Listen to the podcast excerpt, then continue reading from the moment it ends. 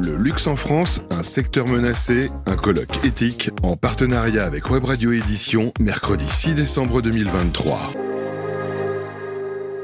Bonjour, bienvenue à tous. On est ravis de vous retrouver pour le colloque éthique. Euh, en ce mois de décembre, on attaque un sujet brûlant une fois de plus. Le luxe en France, est-ce un secteur menacé ou décrié En tout cas, le luxe français ou le marché français, il est en pleine expansion. On va donner quelques chiffres brièvement. 1500 milliards, c'est ce que représente le luxe dans, le monde. Et la réputation de la France en cette matière euh, n'est plus à faire. 130 enseignes parmi les 270 marques de luxe mondiales.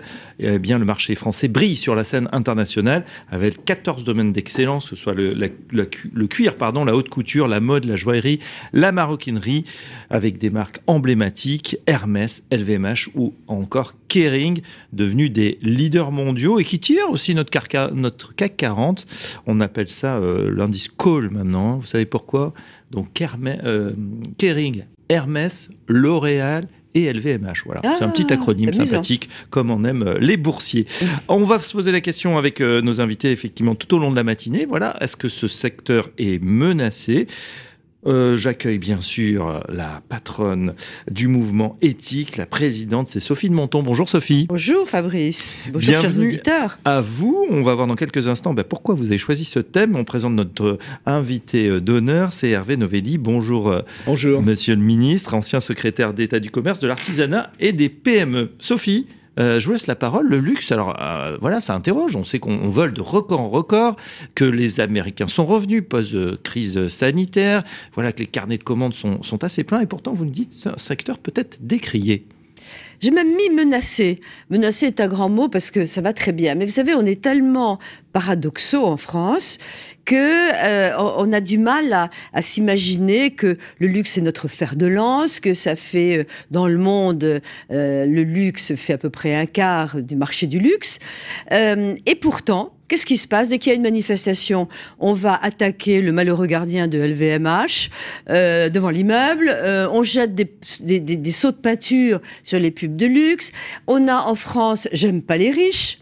Euh, alors le luxe sans riche, c'est toujours embêtant parce que euh, et, et c'est vrai que la problématique elle est plutôt là. Le luxe, ah oui, mais euh, tout le monde n'a pas le droit au luxe. D'abord c'est faux, mais ça euh, on en reparlera. Mais chacun voit le luxe à sa porte. Il y a des tas de luxe qui ne, ne sont pas forcément d'ailleurs des, des, des, produits et des objets.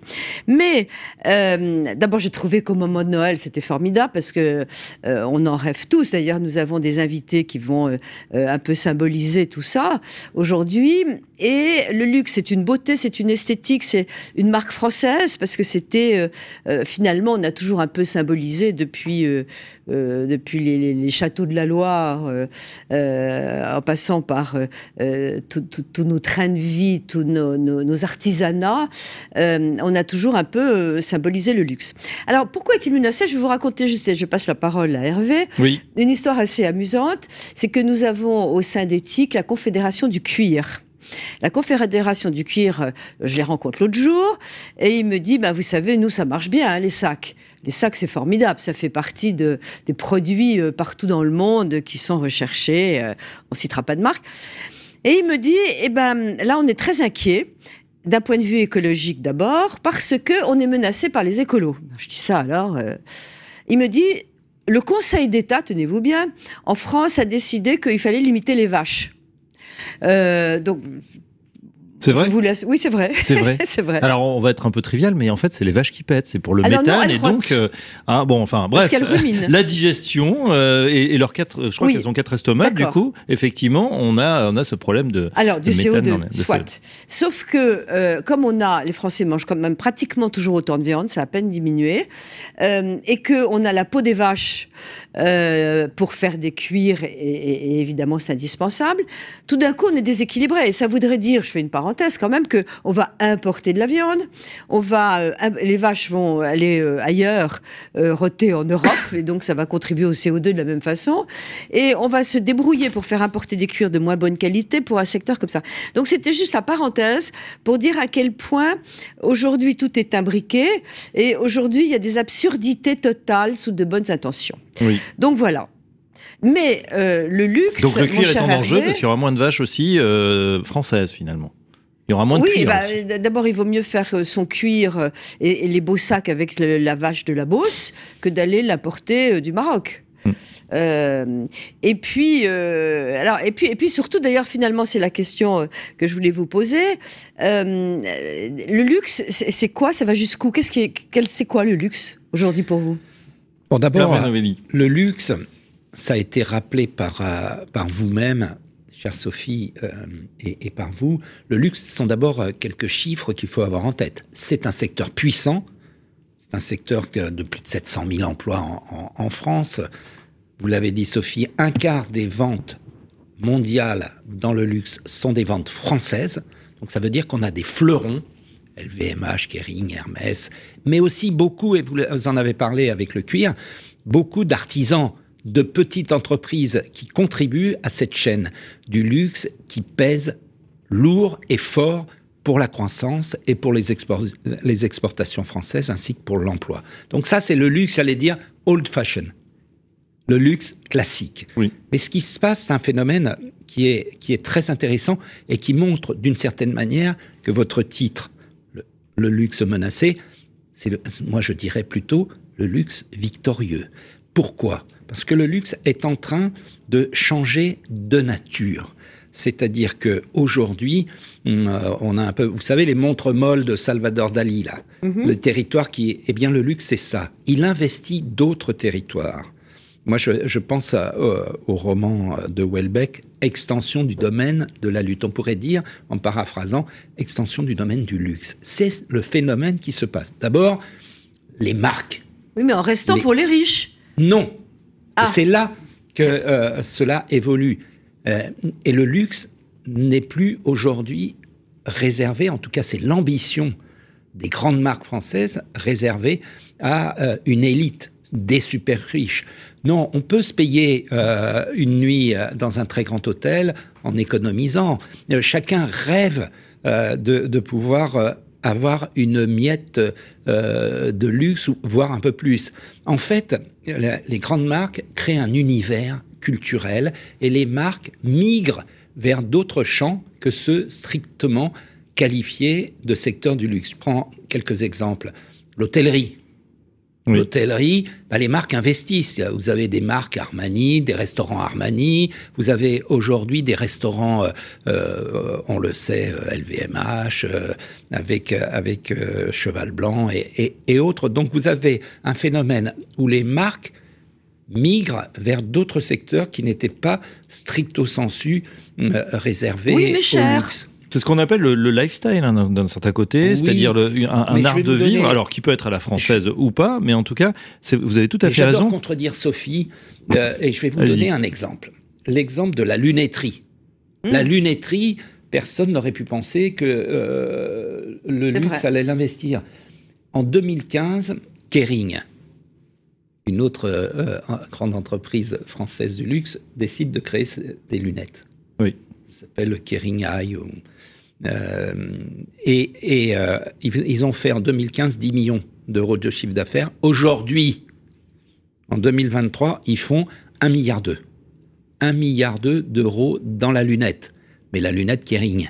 Et donc, on voit bien que euh, certains secteurs qui n'étaient pas destinés à être des secteurs du luxe sont aujourd'hui investis par euh, des marques. C'est la même chose pour la décoration, pour l'ameublement, pour euh, euh, la restauration, euh, j'en ai parlé. Donc, bateaux, en fait, Les croisières. les bateaux que je connais, que je connais Oui. très bien. Et, et, euh, ces, ces bateaux, aujourd'hui, il faut savoir que le Ponant, pour ne pas le citer, euh, le Ponant est devenu labellisé Relais Château. dire que Donc c'est vous voyez, magnifique. oui. vous voyez que le voilier euh, du Ponant devient Relais Château, donc représentatif d'un secteur du luxe qui n'est pas réservé qu'aux super riches. Et là Parce qu'on peut économiser, oui, oui. on peut économiser pour euh, se payer une croisière sur le Ponant. On peut, Et une mais même ce qui est croisière- intéressant, c'est que euh, justement, euh, il y a les marques qui n'étaient pas luxueuses à l'origine. Ils sont tous en train d'essayer de copier euh, les, les, les- On essaie de copier le Ponant et même des, des croisières qui sont à portée de, de- de beaucoup de gens. Et c'est euh, pour ça que, font que- exactement, ils prennent les codes de ça. Ouais, absolument. Ouais. Et c'est pour ça qu'ils investissent Ou l'automobile. culturellement euh, culturellement, il y a une sorte de halo culturel qui fait que le client eh bien, se retrouve dans l'univers du luxe sans pour autant que cet univers ne soit celui stricto sensu du luxe au sens classique du terme. On peut, on peut se payer une très belle croisière sur le Ponant en économisant un petit peu. Mais vous savez qu'il n'y a pas euh, que de super riches sur le Ponant. Il y a des cadres supérieurs, il y a, toute une clientèle qui euh, est, ravie de passer euh, dix jours et ça devient un must. Dans les dîners en ville, il faut avoir fait sa croisière du Ponant. Et, donc, on, voit combien les marques... Rappelons que vous êtes administrateur du Ponant. Oui, c'est vrai.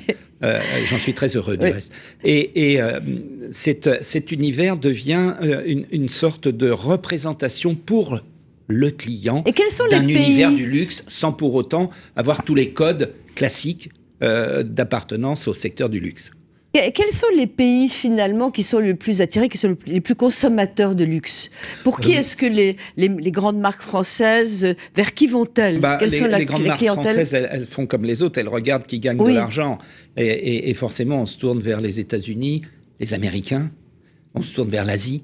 Euh, beaucoup l'Asie, non? euh, Beaucoup, mais, mais, pays du Golfe? Mais, les Américains, les Américains ont un niveau de vie euh, aujourd'hui qui permet permet beaucoup de, beaucoup de, choses. Plus un effet de dollar ou finalement, par rapport à une parité, ils, se sont du reste, beaucoup les Américains sont revenus fréquenter. Mais vous savez, quand j'ai créé euh, la, classification hôtelière. En France, nous n'avions pas de 5 étoiles. Rappelons que vous étiez ministre du Tourisme. Absolument. Euh, euh, nous n'avions pas de 5 étoiles. On a créé les 5 étoiles, donc toute cette classification, et on a créé un label qui a fait déclencher une vague d'investissement pour, pour ce qui était labellisé Palace. Euh, ce label a, euh, a, a fait qu'il y a eu une accélération des investissements dans une vingtaine d'hôtels labellisés. C'est le label Palace. Ceux qui, sont, ceux qui obtiennent ce label, qui est un C'est au-dessus de 5 étoiles. Au-dessus de 5 étoiles. Pour être Palace, il faut avoir 5 étoiles. C'est un, un, requis, un prérequis, comme on dit. Et puis après, eh bien, il faut qu'un jury euh, vous labellise, parce que Palace, c'est autre chose que 5 étoiles. Palace, c'est une atmosphère, on retrouve le halo qui entourent euh, euh, ces, ces, ces, hôtels, il faut, il faut autre chose. Il faut qu'un écrivain soit venu. Il faut que vous soyez dans un triangle magique euh, à, Paris. Il faut que vous ayez une localisation spectaculaire. donc, donc voilà. Et il y a une vingtaine d'hôtels labellisés en, en, palace. Et c'est très bien parce que là, pour le coup, vous faites venir cette clientèle qui recherche une expérience. C'est ça aussi la, grande novation, c'est que ces grandes marques sont tournées vers la satisfaction euh, du client. Donc euh, le client, on va le suivre dans tout l'univers. ça devient mhm. ça devient un art de vivre.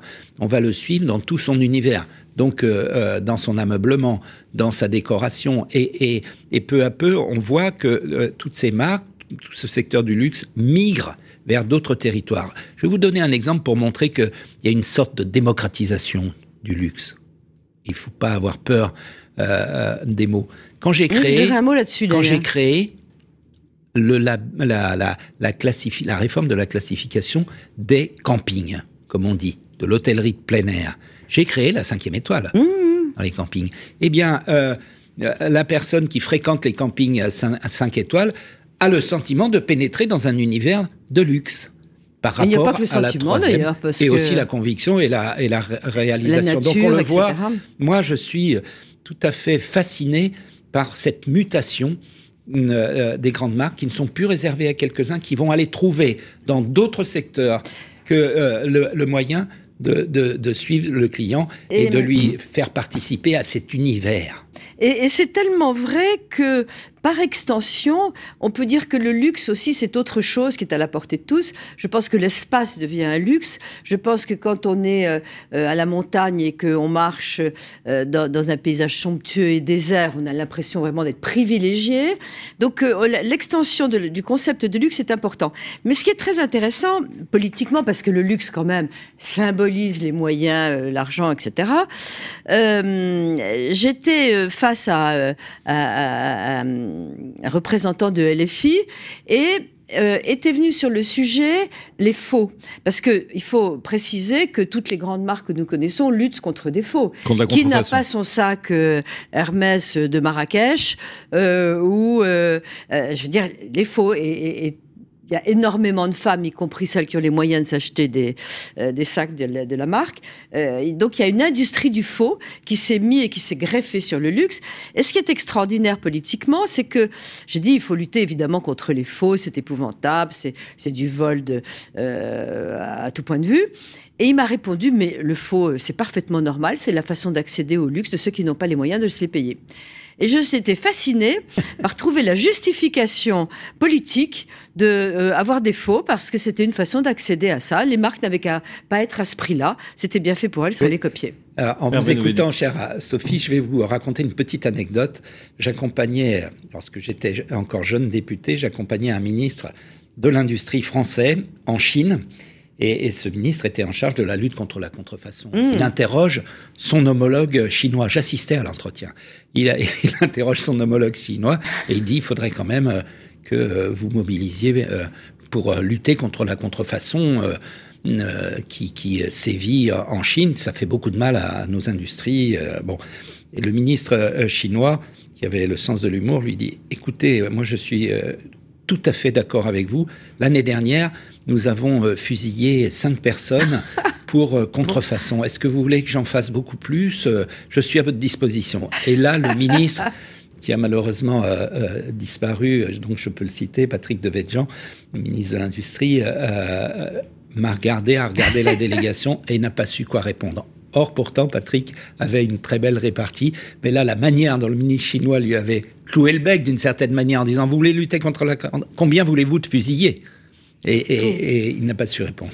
Donc on, le voit. Donc il a, il a encouragé la contrefaçon. Bah, il a préféré lui dire euh, ne rien dire parce que hum, il ne pouvait pas répondre. S'il disait oui, alors c'était plus parce de mort. on n'a pas vraiment, euh, enfin la propriété privée en Chine, c'est assez compliqué. Il y a, en fait, euh, il n'y a pas de problème en Chine à copier quelque chose qui, qui fonctionne, même chez eux. Hein, ils se copient entre eux euh, très facilement. J'ai une question notamment. vous, vous, parlez de l'extension du domaine du luxe. On y reviendra dans la première table ronde tout à l'heure où se cache le luxe.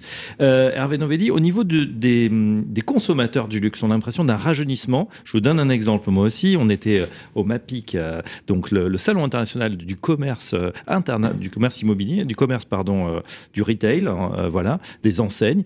Et euh, quelqu'un nous disait effectivement qui fait de, l'outlet, c'est-à-dire les marques dégriffées, hein, c'est les mêmes marques qu'on trouve à moins 30%. Aujourd'hui, on trouve de tout. On trouve des gens qui vont aller sur une enseigne comme Primark, voilà, acheter très peu cher, finalement leur basique, et puis se faire plaisir avec une belle pièce dans leur vestiaire. Et là, on est prêt à casser la tirelire. C'est ce que, c'est ce que je disais. Il n'y a plus de tabou on peut fréquenter euh, le secteur du luxe sans, aucun a priori, une fois, une fois ou plusieurs fois, ça dépend. Je vais vous donner l'exemple du vin. Vous savez que les grandes marques ont toutes leur grand vin maintenant. C'est aussi une extension euh, du domaine du luxe vers euh, les grands crus viticoles français. Eh bien, quand vous allez en Bourgogne visiter les, caveaux, la clientèle que vous rencontrez, ce sont des, souvent des, jeunes qui viennent s'initier euh, au, vin au, grand cru et qui achètent euh, et qui savent très bien acheter euh, des, grands crus et d'autres plus moyens. Donc on le voit, il y a un rajeunissement qui, est normal puisqu'il affecte finalement toute l'économie, ce rajeunissement. Alors, est-ce que c'est une dimension spéculative ou un marqueur social? Non, c'est un marqueur social. On aime bien consommer euh, euh, quelques, très bons verres. Alors, à propos, pour le vin, c'est certain, et puis là, euh, la contrefaçon, ça marche pas. mais il y a quelque chose de très intéressant, c'est que il y a un snobisme aussi. Euh, chez des femmes qui ont tout à fait les moyens, etc., de se vanter d'avoir trouvé euh, le pullover euh, qui vaut pas cher du tout, d'aller sur le marché où il y a des très jolis produits, disant très fiers, j'ai trouvé ça sur le mmh. marché de tel endroit. Et donc il y a un mélange entre effectivement la capacité montrer qu'on est capable de reconnaître ce qui est beau, ce qui plaît, etc., et de le distinguer du prix de la chose. Donc ça c'est aussi intéressant parce qu'il y a aussi une migration. Mhm. On, voilà, il n'y a pas que le prix qui fait la, beauté et la valeur des choses. On est très fiers de ressortir un produit euh, qui a coûté moins cher. Donc il y a finalement, c'est vrai, une extension, une mentalité Et une qui démocratisation, accompagne une démocratisation du luxe. Qui est quand même, euh, quand même assez spectaculaire. Oui. Ouais, et, ouais. et ça me rend très optimiste sur, sur euh, l'avenir de ce secteur et l'intelligence des acteurs qui, qui investissent des champs qui n'étaient pas explorés, stricto sensu, réservés euh, au secteur du luxe. Donc c'est euh, c'est pour moi très in- intéressant. Et, J'ai euh, une question oui. euh, pour vous. Euh, luxe accessible, est-ce que c'est un oxymore? Pas du tout. Non, justement, euh, euh, aller déjeuner euh, au restaurant Armani, comme je l'ai fait il y a quelques jours euh, sur euh, boulevard Saint-Germain, euh, eh ben c'est, c'est- vous en tirez pour un, un bon restaurant, mais c'est pas excessif. Mais là, Et vous, parlez êtes de la marque. à la, vous êtes dans le secteur Dans les codes du, du, luxe, puisque en dessous, bah, vous avez euh, la boutique Armani. Donc, euh, donc euh, ça a été aujourd'hui, il y a plusieurs dizaines de restaurants Armani dans le monde, comme il y a des restaurants la Ralph Lauren, comme il y a... Là, on voit, on voit combien l'empreinte de la marque permet d'investir d'autres champs, et, et, euh, et c'est Et puis il y a euh, une extension aussi. Il y a le beau. Moi, ce que j'aime dans le luxe, c'est que a priori, il y a la qualité du travail fait à la main. D'ailleurs, LVMH est en train de lancer une université des arts de la main, ce que je trouve extraordinaire. Euh, et euh, il y a donc finalement le luxe est quand même porteur du beau. Alors vous allez me dire qu'il y a des marques qui font des trucs euh, horribles peut-être, mais c'est finalement la recherche d'abord de la qualité, la qualité de la matière, la qualité de l'empreinte de la main, le côté artistique de la création. Et euh, ce beau, c'est très important de les s'aimer. Or, c'est là, c'est de là que ça vient à la base. Oui, mais on, est- euh, on- on- Sophie, on essaie de rendre les choses belles. Et le luxe, c'est le beau aussi. C'est en cela que c'est un, un- un- tout ce que l'on que, ce, ce colloque a, a un grand intérêt, c'est qu'on voit bien qu'il y a un lien entre entre euh, la beauté, le patrimoine. Quand vous quand vous Bien voyez tout- toutes les actions qui sont menées sur la restauration du patrimoine par les grandes entreprises du luxe, euh, c'est aussi euh, quelque chose de très important.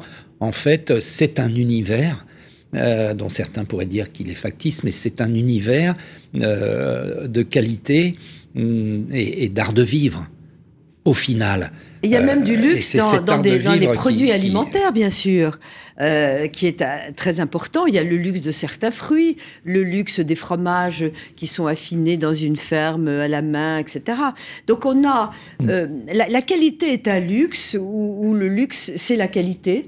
Et je crois que c'est ça qui est fondamental et que euh, on va essayer de développer. Mais cette démocratisation du luxe, elle, elle je souhaitais y insister parce que parce que elle, elle, elle donne de l'espoir. Elle donne de l'espoir à, tous euh, dès lors qu'on en a la volonté, la capacité euh, de, pouvoir dégager un, revenu euh, même pas exceptionnel, mais qui permet de temps en temps d'aller dans cet univers. C'est déjà un grand succès. Ouais, exactement. Et, euh, et puis aussi, c'est aussi durable, hein, parce que finalement, quand on a des produits de luxe, on a tendance quand même à les, à les garder. C'est pas des choses qu'on consomme et, et qu'on jette comme ça. C'est souvent Au de l'artisanat. Absolument. C'est Et l'anti-fast d'ailleurs, c'est étonnant parce que c'est pas le prix qui fait la- la- le luxe des choses, parce que euh, on achète des fortunes, des, des portables et des écrans. Personne n'a considéré que c'était un luxe. On achète cher, il y a un nouveau modèle, mais ce n'est pas un luxe. Vrai. Et donc, c'est effectivement tout à fait intéressant de, de, de redonner de la valeur, de bien insister sur la valeur du luxe. Après, il y a des grandes marques effectivement qui arrivent à vendre des produits euh, faits en série, mais à la manière du luxe. Pensons à une- une- un téléphone à la pomme, vous verrez de, de qui je parle, effectivement, qui a vraiment copié les codes du luxe. Et d'ailleurs, ils ont, euh, euh, pour l'ouverture des Apple Store, ils ont suivi exactement l'emplacement, et c'est Bernard Arnault qui racontait ça, euh, des, des enseignes de LVMH. Donc à chaque fois Une que vous leçon. un LVMH, et ben effectivement, il y a un Apple Store pas très loin, euh, et avec des codes du luxe, hein, effectivement, on est reçu.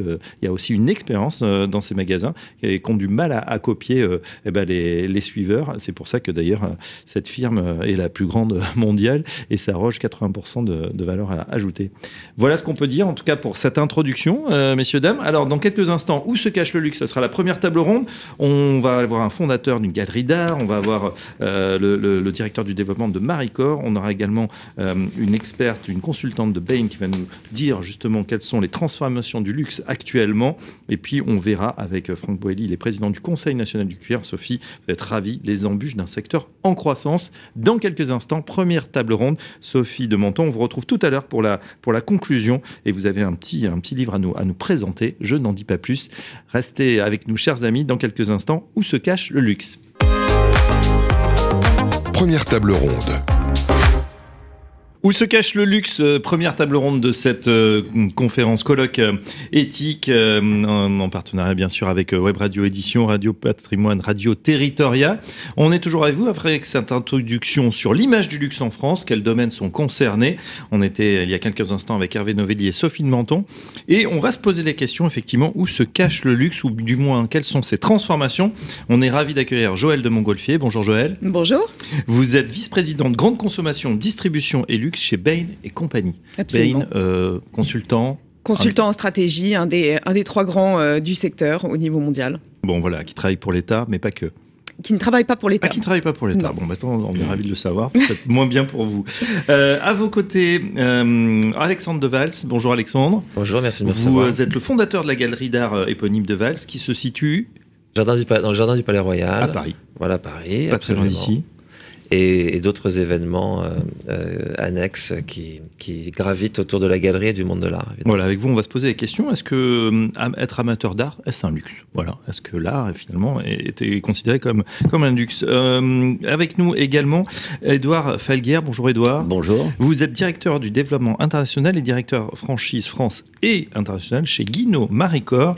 On vous connaît surtout euh, pour vos produits dans les instituts de beauté. Voilà, on est un industriel, euh, une société qui existe depuis euh, un peu plus de 50 ans et qui euh, fabrique, développe des produits de beauté, des soins de beauté à destination des instituts de beauté dans le monde entier. Voilà, alors prendre soin de soi, est-ce que c'est un plaisir ou un véritable luxe? On le verra avec vous. Est-ce que c'est accessible à, tous Oh, Pour démarrer, je me tourne vers Joël de Montgolfier avec les transformations euh, du luxe. On les a un petit peu évoquées, euh, euh, Joël, en, première partie, en introduction. Mais c'est vrai qu'on on a vu que finalement, ce luxe, il, est en train de, s'étendre et, il est un peu poreux avec d'autres secteurs. On n'a plus un, un secteur du luxe monolithique. On le trouve un petit peu partout aujourd'hui. Alors, la définition du luxe euh, qui est couramment employée en France, euh, c'est celle qui correspond un peu à, à l'état du tissu industriel euh, local et donc qui était très axée autour des produits de luxe. Oui. Euh, et en fait, quand nous, on analyse le secteur et qu'on se pose la question de qu'est-ce qu'est le luxe, on regarde euh, les dépenses de luxe. C'est-à-dire, on est, on, voilà, on est un client qui a un petit peu d'argent, qui a envie de se faire plaisir. On peut être basé n'importe où dans le monde. Vers Oui. quoi est-ce qu'on va orienter ses dépenses? Et donc, depuis quelques années, effectivement, on observe euh, une, une progression de ce marché du luxe. Euh, les trois plus gros segments du marché du luxe, c'est dans l'ordre l'automobile, un peu plus de, de 600 euh, euh, trillions d'euros euh, à le- à l'échelle mondiale. Vous avez ensuite effectivement les produits de luxe, qui incluent la définition classique, maroquinerie, mode, bijouterie, horlogerie, etc. Et derrière, vous avez l'hôtellerie de luxe. Et avec ces trois segments-là, vous avez 80% des dépenses de luxe dans le monde. Mais ça inclut aussi les produits d'art. Bon, évidemment, c'est un- Oui. c'est un segment qui est beaucoup plus petit à l'échelle mondiale, mais on va inclure aussi d'autres marchés qui ont été cités dans l'introduction, euh, type euh, les croisières, euh, la restauration fine, etc. Voilà, donc effectivement, c'est un marché qui est poreux. Le- L'écosystème concurrentiel évolue. Euh, on a de plus en plus euh, de fabricants de produits de luxe qui se posent la question d'entrer effectivement dans une dimension qui est plus expérientielle, qui est plus liée au service.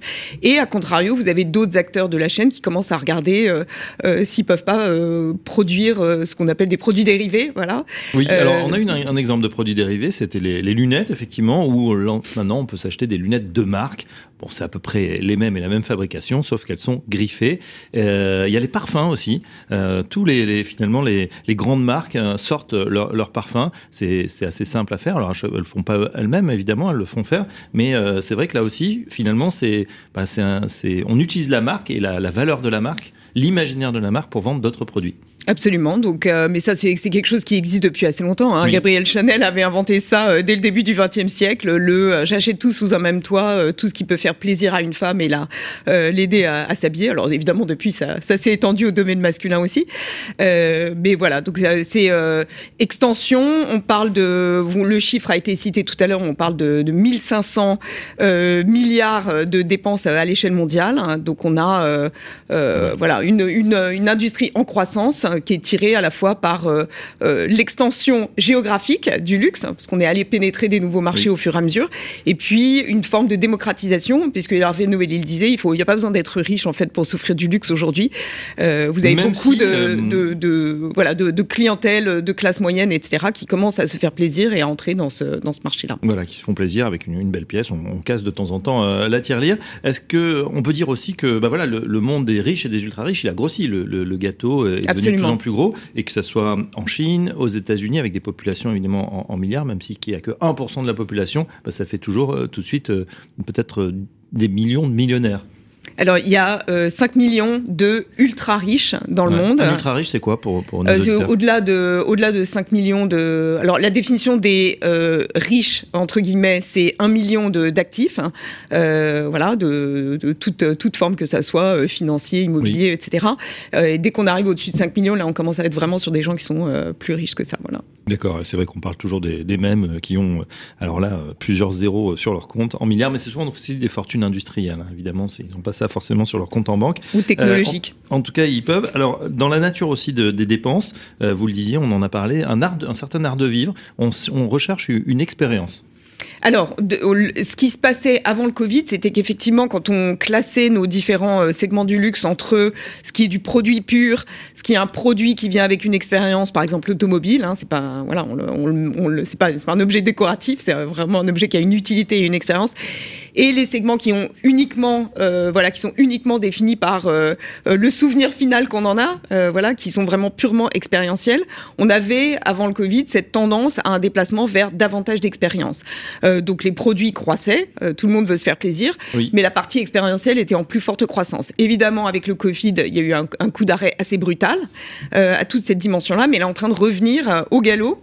les catégories qui ont le ou les segments qui ont le plus cru le, les, les deux dernières années c'était euh, euh, l'automobile, la croisière, euh, l'hôtellerie de luxe, voilà, tout ce qui est lié au tourisme, au voyage. et donc ça, c'est effectivement une dimension qui est assez caractéristique de l'évolution du marché du luxe sur ces dernières années. Oui, et d'ailleurs, euh, c'est vrai qu'on parle beaucoup d'inflation, mais l'inflation dans le luxe, elle est encore plus forte, oui. euh, finalement, avec euh, des hausses souvent à plus de, à, deux chiffres. On, on, en parlera dans, dans un instant. je passe la parole à Alexandre Deval, donc fonda, fondateur de la Galerie d'Art. Qu'est-ce qu'on va trouver dans votre galerie? Donc, vous nous invitez 6 Jardin Palais Royal, magnifique adresse à, à Paris. Dans ma galerie, vous allez trouver des artistes euh, modernes et contemporains, des artistes du XXe siècle jusqu'au XXIe siècle. Je suis plutôt spécialisé dans l'abstraction et dans un courant qu'on appelle le minimalisme, hein, qui peut être parfois d'ailleurs euh, en contradiction avec l'idée qu'on se fait du luxe. Hein, c'est un, on pourra peut-être en parler à, euh, après. Euh, mais aussi des artistes comme Joanne Miro en ce moment que je présente, qui sont des artistes classiques. Joanne Miro, oui, oui, absolument. Ok, minimaliste, je, je caricature, c'est un grand tableau blanc avec un point. C'est pas tout à fait ça. Non, mais c'est. non, Il faut aller mais... voir, bien sûr.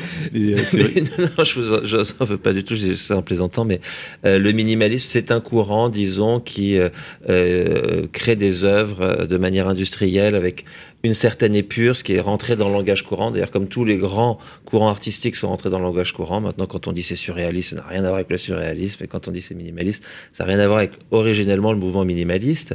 Mais euh, pour aller dans votre sens et, et, parler du minimalisme dont on parle souvent, qui est une forme d'épure, euh, il y avait un grand créateur euh, art déco qui s'appelait Jean-Michel Franck et dont euh, François Mauriac disait l'étrange luxe du rien. Voilà, ce sont des, des, des, des intérieurs et c'était des euh, qui ont été fait pour, euh, pour les Noailles, pour Mauriac, pour euh, euh, des personnes effectivement très aisées à son époque, qui ne cherchaient pas à une surenchère d'or, de, de sculpture, etc.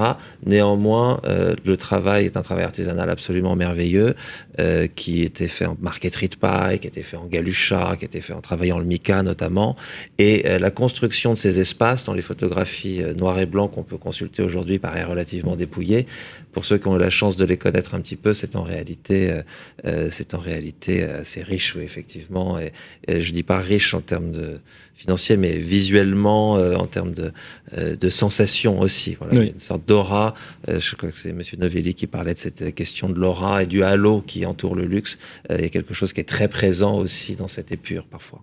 Oui, d'ailleurs, euh, vous parliez euh, de minimaliste, on, on, le retrouve aussi en, en, en couture, où, euh, enfin, moi, bien sûr, il y a du plus exubérant au plus simple, au plus minimaliste justement, avec même l'idée maintenant, Joël passe le contrôle, même de, de, de cacher hein, la marque. On ne doit plus dire, on ne sait plus un, luxe bling bling un peu très ostentatoire. Justement, le vrai luxe, c'est aussi de, de cacher aussi peut-être une partie de, sa fortune, de ne pas l'afficher en tout cas. Alors c'est assez typique des sorties de crise, puisqu'on avait vu le même phénomène en 2008-2009 après la grande crise financière. Donc c'était mal vu euh, d'être repéré à ses achats. Donc il fallait euh, sortir de toutes les périodes où on avait mis des logos euh, très visibles, où il fallait se reconnaître. Là, on a eu les deux phases en fait en, accéléré, puisque avec le Covid, les gens ont été un peu frustrés de la capacité de, faire des achats de luxe, puisque toutes les boutiques étaient fermées, à part le canal en ligne. et puis, bah, quand les gens sont revenus au travail, ils étaient en, en conférence vidéo, et donc il fallait qu'on puisse repérer assez vite. Donc il y avait beaucoup de logos. Et là, on est sorti de cette phase-là pour rentrer effectivement dans ce qu'on appelle, dans ce qu'on appelle pardon, le luxe euh, discret, le luxe euh, en anglais quiet luxury, euh, qui se caractérise en fait par un œil extrêmement discernant. Oui. Euh, les gens doivent. C'est des codes, en fait. C'est des codes. C'est un code d'initié entre guillemets. Voilà. Euh, vous avez les Illuminati du luxe euh, qui peuvent reconnaître euh, un produit à sa coupe, à sa fabrication. Euh, il doit surtout pas être logoté et on doit juste voir que c'est des matériaux exceptionnels, euh, une coupe très soignée, du travail artisanal de première qualité, etc. Je reviens euh, à, vous avec euh, justement euh, la galerie d'art. Est-ce, qu'on, est-ce que justement c'est réservé à, une élite au niveau financier ou finalement ça peut être accessible? Ça peut être tout à fait accessible. Je, d'ailleurs, moi, je, voyais l'intitulé le, luxe en France. je ne vais pas faire le bolchevique de service, je suis assez loin, mais la, France est aussi un luxe par certains aspects. Je suis, jardin du Palais Royal est est un, luxe absolument gratuit, par exemple.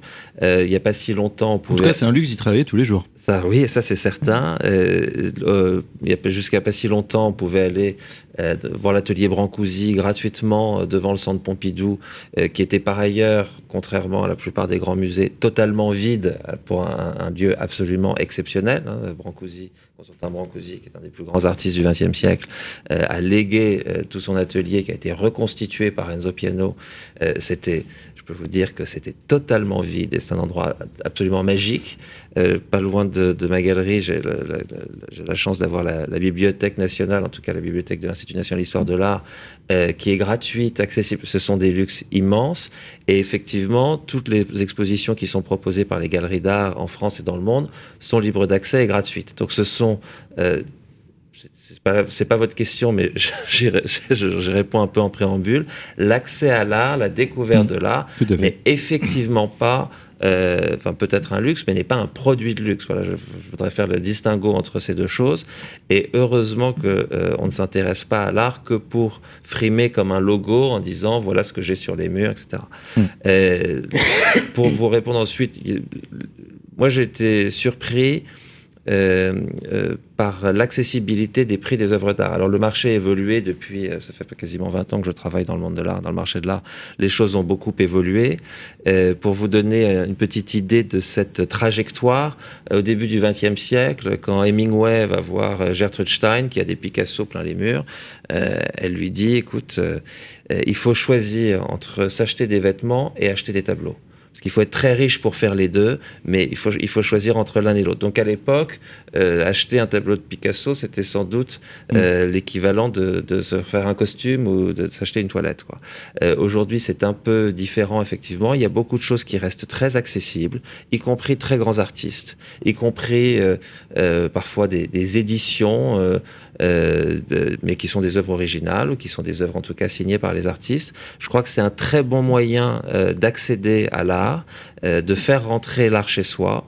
Euh, on a toujours la possibilité, et ça c'est un luxe merveilleux, de découvrir les plus belles expositions euh, dans les musées, dans les galeries. Euh, mais en tout cas, on peut, on peut effectivement, on peut effectivement accéder à ça. je garde une phrase de Pierre Cornette de Saint-Cyr, regretté, qui nous a quitté il y a peu de temps, qui disait toujours, et ça a été un mantra, il faut acheter au-dessus de ses moyens. Alors ça, c'est une autre vérité. il faut acheter au-dessus de ses moyens. Je l'ai je me suis tout de suite appliqué, mais je l'ai compris euh, encore un peu tardivement. Euh, il faut acheter au-dessus de ses moyens. C'est une forme de euh, d'engagement vis-à-vis de l'œuvre d'art. et c'est aussi, pour reprendre la phrase de Godard, qui disait la télévision, avec la télévision, on regarde en bas. Quand on regarde, on est au cinéma, on regarde en haut. L'œuvre d'art, il faut la regarder d'en dessous. Voilà, à mon avis. Il faut la regarder. C'est d'ailleurs les peintures d'hôtel. C'est des perspectives qu'on appelle des sotto in su dans la peinture, dans la peinture italienne. Hein. C'est-à-dire qu'on la voit d'en dessous. Euh, si vous voyez euh, euh, l'Assomption de, de, Titien à Venise, vous avez effectivement un point de vue, un point de vue inférieur. Et de la même manière, je pense qu'il faut considérer les œuvres d'art comme quelque chose qui nous est supérieur, leur accorder un certain respect. mais ça peut être dans absolument toutes les, gammes de moyens. C'est tout à fait oui, Après, c'est vrai qu'il y a une dimension aussi spéculative, une dimension bien sûr émotionnelle. Bien on, sûr, a envie de, de, de, voir quelque chose de beau qui se plaît euh, chez soi. Euh, on change complètement de sujet avec, euh, avec vous, quoique. Edouard Falguer, je rappelle que vous êtes directeur de développement international chez Guino Maricor. Un petit mot de présentation pour ceux qui ne vous connaissent peut-être pas encore. Eh bien oui, notre société est euh, l'un des leaders européens dans la beauté professionnelle. Donc c'est la beauté que l'on va retrouver euh, bah, principalement dans les instituts de beauté.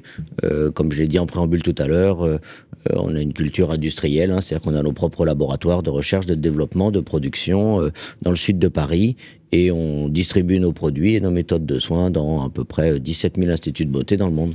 Très bien. Alors justement, est-ce que euh, vous aussi, il y, a une dimension euh, de luxe Est-ce que quand on prend de soi, on, prend, voilà, quand on prend soin de soi, euh, j'ai envie de vous dire que le luxe, c'est vraiment cette attention que l'on se porte. C'est pas tant le coût de la prestation de soins de beauté, bon, qui peut effectivement varier tant d'une enseigne ou d'une marque à une autre ou d'une d'un pays à l'autre, mais c'est finalement le luxe euh, que l'on s'accorde, bah, c'est euh, de pouvoir euh, avoir une esthéticienne ou une technicienne qui va prendre soin de soi-même pendant peut-être 40 minutes, une heure, une heure et demie. c'est valable dans tous les gestes de beauté, hein. évidemment celle qui nous concerne l'institut, mais c'est aussi la coiffure. Hein. on va avoir le temps pour soi et le temps de, enfin, prendre le temps d'être plus belle. c'est à mon avis ça le luxe plus que le prix en lui-même de la prestation. On parlait tout à l'heure justement du passage de cette crise sanitaire qui nous avait un peu bouleversé au niveau peut-être des, habitudes de, consommation. Est-ce que vous avez vu un avant et un après? Alors évidemment, nous on a été, euh, bah, comme euh, beaucoup de commerçants, euh, pour l'institut de beauté fermé versus la coiffure ouverte en tous les cas en France. à l'étranger, bah, on a souffert en fonction un peu des pays pour des, des, fermetures administratives plus lourdes. C'est vrai qu'il y a un retour quand même à l'envie de prendre soin. Euh, l'envie de prendre soin de soi, pardon, à l'image. Hein, c'est vrai que à partir du moment où on va pouvoir avoir une promesse de résultat, euh, je parle pour nous, en résultat de beauté, de soins de beauté, comme la coiffure, il y a une appétence naturelle principalement des femmes pour ce qui concerne effectivement euh, la, beauté en institut, de, pouvoir voilà avoir une belle image et d'avoir des résultats visibles dans un soin de beauté euh, c'est aussi ça, euh, finalement, euh, une forme de luxe. D'accord, donc il y a une, une, accélération, vous diriez, après Ou est-ce que vous êtes revenu aux chiffres d'avant On est revenu aux chiffres d'avant, oui, au courant d'année, donc là on fait mieux, hein, ce qui n'est pas évident dans tous les secteurs, parce que si on regarde, voilà, la fréquentation, effectivement, a un peu changé. Peut-être on y va un petit peu moins, mais pour des choses plus chères aussi. D'accord. C'est ce que l'on remarque à notre niveau. Le panier moyen a augmenté, peut-être la, la, fréquence un peu moins. Et c'est vrai que Joël de Montgolfier a tout à fait raison. On a avait euh, cette, dichotomie un petit peu entre ceux aussi qui restaient à la maison finalement, où à un moment il y a eu aussi euh, euh, un. Alors bah, après c'est vrai que comme disait, comme disait Joël tout à l'heure, les, marques de luxe bénéficient aussi, enfin les marques de luxe françaises ou haut de gamme françaises bénéficient d'une image de la France euh, alors c'est le marché de l'art, mais c'est le marché de l'hôtellerie, c'est le marché du bien vivre français. Et c'est vrai que vous en profitez vous-même à l'étranger? Oui, on en profite dans des pays euh, qui ont aujourd'hui des fortes croissances avec des fortes populations. On a parlé de la Chine, on a parlé de l'Inde, on a parlé, euh, on n'a pas parlé, mais c'est vrai pour l'Amérique du Sud, euh, certains pays d'Afrique. Où aujourd'hui la consommation de soins de beauté grandit significativement. avec des croissances, oui, à plus de deux chiffres. Voilà, c'est assez spectaculaire et des marchés qui s'ouvrent. Un des fléaux justement du luxe, on parlait dans la première partie, dans l'introduction, c'est la contrefaçon. Est-ce que vous êtes euh, euh, sensible à cette problématique? Alors on y est sensible, on n'en est pas victime, hein, parce que euh, c'est vrai que là c'est vraiment les, les grandes marques de luxe, parce qu'il y a un intérêt à sûrement produire quelque chose de pas cher, le vendre cher. À notre niveau, comme on est en plus dans le soin, le soin on peut pas le faire une contrefaçon du soin. Éventuellement sur le produit, oui effectivement, mais à notre niveau nous on n'en est pas victime. D'autres marques, oui, en sont victimes et c'est un véritable fléau pour eux. Joël de Montgolfier, on a des, des, des, chiffres justement sur euh, le prix de cette contrefaçon. C'est vrai que les, les, euh, les grands acteurs du luxe français, en tout cas, s'étaient mobilisés il y a quelques années, on s'en vient dans une grande campagne euh, pour et avaient alerté évidemment les pouvoirs publics pour, bah voilà, peut-être augmenter la, la lutte qui leur coûte des milliards. Alors, c'est. Euh, ça, ça coûte des milliards, oui et non, parce que les gens qui se payent de la contrefaçon n'auraient pas les, nécessairement les moyens de se Mm. payer la vraie marque de luxe. Donc, c'est pas. un- euh, de ce point de vue-là, c'est malheureusement pas une dépense qui s'est reportée sur autre chose. Euh, par contre, ça coûte beaucoup en termes d'image. Euh, il est certain que quand vous vous baladez, je sais pas, à côté de la Tour Eiffel ou dans toutes, euh, dans toutes les grandes cités touristiques du monde et que vous voyez des sacs étalés sur des couvertures par terre, euh, ça, ça fait mal à l'image de marque. Euh, vous en avez de plus ou moins bonne qualité, euh, donc c'est en plus euh, trompeur. Et c'est un phénomène qui est, euh, qui est assez populaire auprès des jeunes générations. Oui. Euh, voilà, donc on vous parle beaucoup des phénomènes de, euh, donc en anglais on dit les dupes, euh, donc les produits qui vont vous duper, euh, mais que finalement les jeunes revendiquent aujourd'hui en disant, euh, moi je peux pas forcément me payer, me payer le vrai, mais ça m'empêche pas d'avoir le look. Euh, donc c'est oui, c'est détrimentaire. Euh, ça frappe surtout toute la partie accessoire, donc le- les sacs, la maroquinerie, etc. Beaucoup moins la mode entre guillemets, mais et puis évidemment l'horlogerie aussi. Voilà. Ah oui, c'est vrai. Ah, bah, Mais l'horlogerie, elle est plus suisse que française, alors je sais pas si ça vous intéresse d'en parler. Si, aussi, bien évidemment, mais c'est. euh, vous avez évoqué justement les, les jeunes. Si on parle de la typologie justement des, des- des consommateurs du luxe, on a l'impression là aussi que ça a changé, que la typologie. euh, voilà, le luxe était un petit peu. euh, un petit peu, j'allais dire, peut-être pour des gens plus âgés qui avaient plus de moyens. Aujourd'hui, on voit des, des jeunes actifs qui, qui, ont, qui ont les moyens. Comment ça a évolué et, et quelle est la typologie par pays? Euh, alors, il y a, si vous voulez, il y a un effet démographique euh, classique qui est qu'il y a un remplacement des générations. Euh, mais par contre, c'est vrai qu'on observe une, euh, un changement des modes de consommation, Oui. Euh, puisque quand euh, nos générations à nous avaient euh, 15-20 ans, euh, on n'avait absolument pas les moyens de se payer des marques de luxe et ça n'entrait pas dans notre imaginaire. Euh, c'était pas dans notre dans notre spectre de marques à considérer parce que c'était beaucoup trop euh, inaccessible. hein. Euh, et il y a une démocratisation du luxe qui s'est produite sur les dernières années, qui est en grande partie tirée par euh, les réseaux sociaux. hein. Euh, moi, j'ai j'ai deux jumelles de presque 19 ans qui sont extrêmement pointues dans les marques de luxe, hein, qui font mon éducation sur les nouvelles marques, hein, pour être honnête. Donc voilà, et tout ça se, se, euh, se répand assez rapidement. Donc on a des gens aujourd'hui dans ces générations, typiquement génération Z, euh, qui entrent en fait dans le, dans le marché du luxe euh, dès l'âge de 15 ans. Alors qu'en fait, avant, on avait, euh, on avait plutôt, voilà, les, les gens attendaient leur majorité, si ce n'est plus, pour commencer à, à consommer du luxe. Ouais, Le luxe Alors, ultime dans les années 90, je rappelle, pour, pour ceux qui. Enfin, on se, repara- on se, repre- on se retrouvera, c'était le, le 500, hein. le Levis 501, c'était un peu. le- Voilà. la pièce, la belle pièce à le, avoir. Le produit, voilà, c'était ce, le- on économisait sur ces, ces petits, ces petits jobs et ces petits boulots d'étudiants pour arriver à se payer une paire de jeans. Et maintenant, voilà, c'est, vous Mais voyez couramment des jeunes équipés de paires de sneakers qui valent 600, 800 euros. euh, Ouais, euh, voilà. Avec une mar- un marché aussi de la seconde main euh, et, et des, et des plateformes hein, qui, qui surfent sur ce, sur ce sujet. Voilà, parce qu'il y a aussi un effet, voilà, j'achète, je revends, on est beaucoup plus actif et ça, c'est rendu possible par le digital aussi.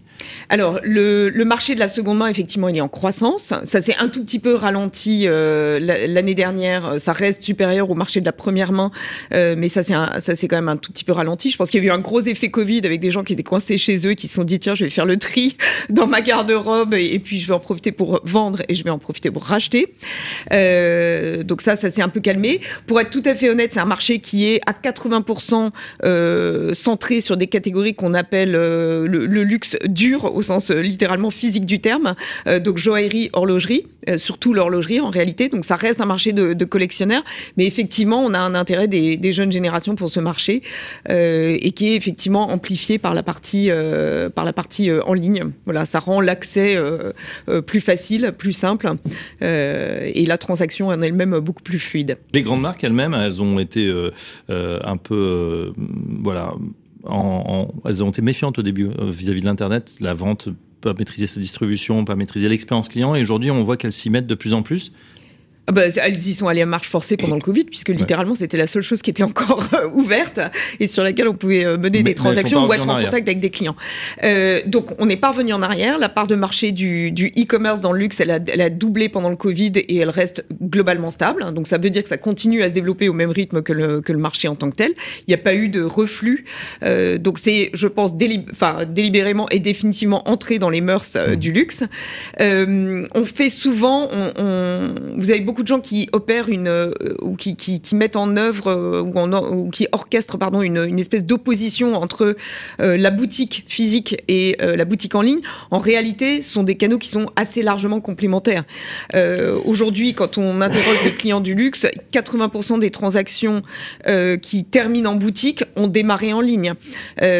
donc, on n'est pas forcément uniquement dans une dimension de je vais réaliser mon achat, etc. Mais par contre, il y a une imbrication de plus en plus forte dans les parcours d'achat vous pouvez très bien aller en boutique, euh, le produit que vous cherchez n'est pas disponible et le vendeur va vous aider euh, à réaliser l'achat euh, en ligne depuis la boutique. a contrario, vous pouvez commander en ligne, vous faire livrer en boutique. Enfin voilà, tous ces, tous ces processus, processus pardon, d'achat sont assez largement intégrés maintenant. Qu'on voit dans d'autres Et on ne reviendra pas en arrière. Maintenant, c'est devenu courant dans le luxe. question, tiens, justement, pour l'industriel que, que, vous êtes, hein, vous fabriquez aussi vos produits. Est-ce que c'est une distribution spécialisée, spécifique dans les magasins oui, c'est une distribution sélective. Hein, donc euh, voilà, on, trouvera pas sur Internet.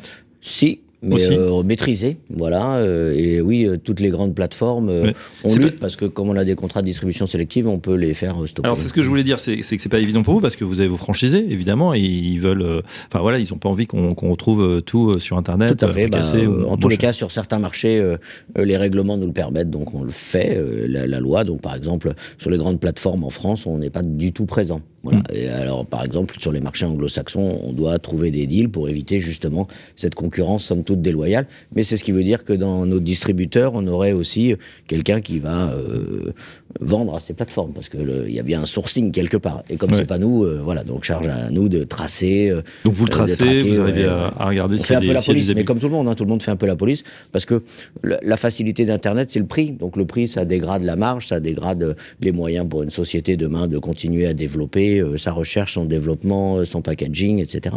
Donc euh, voilà.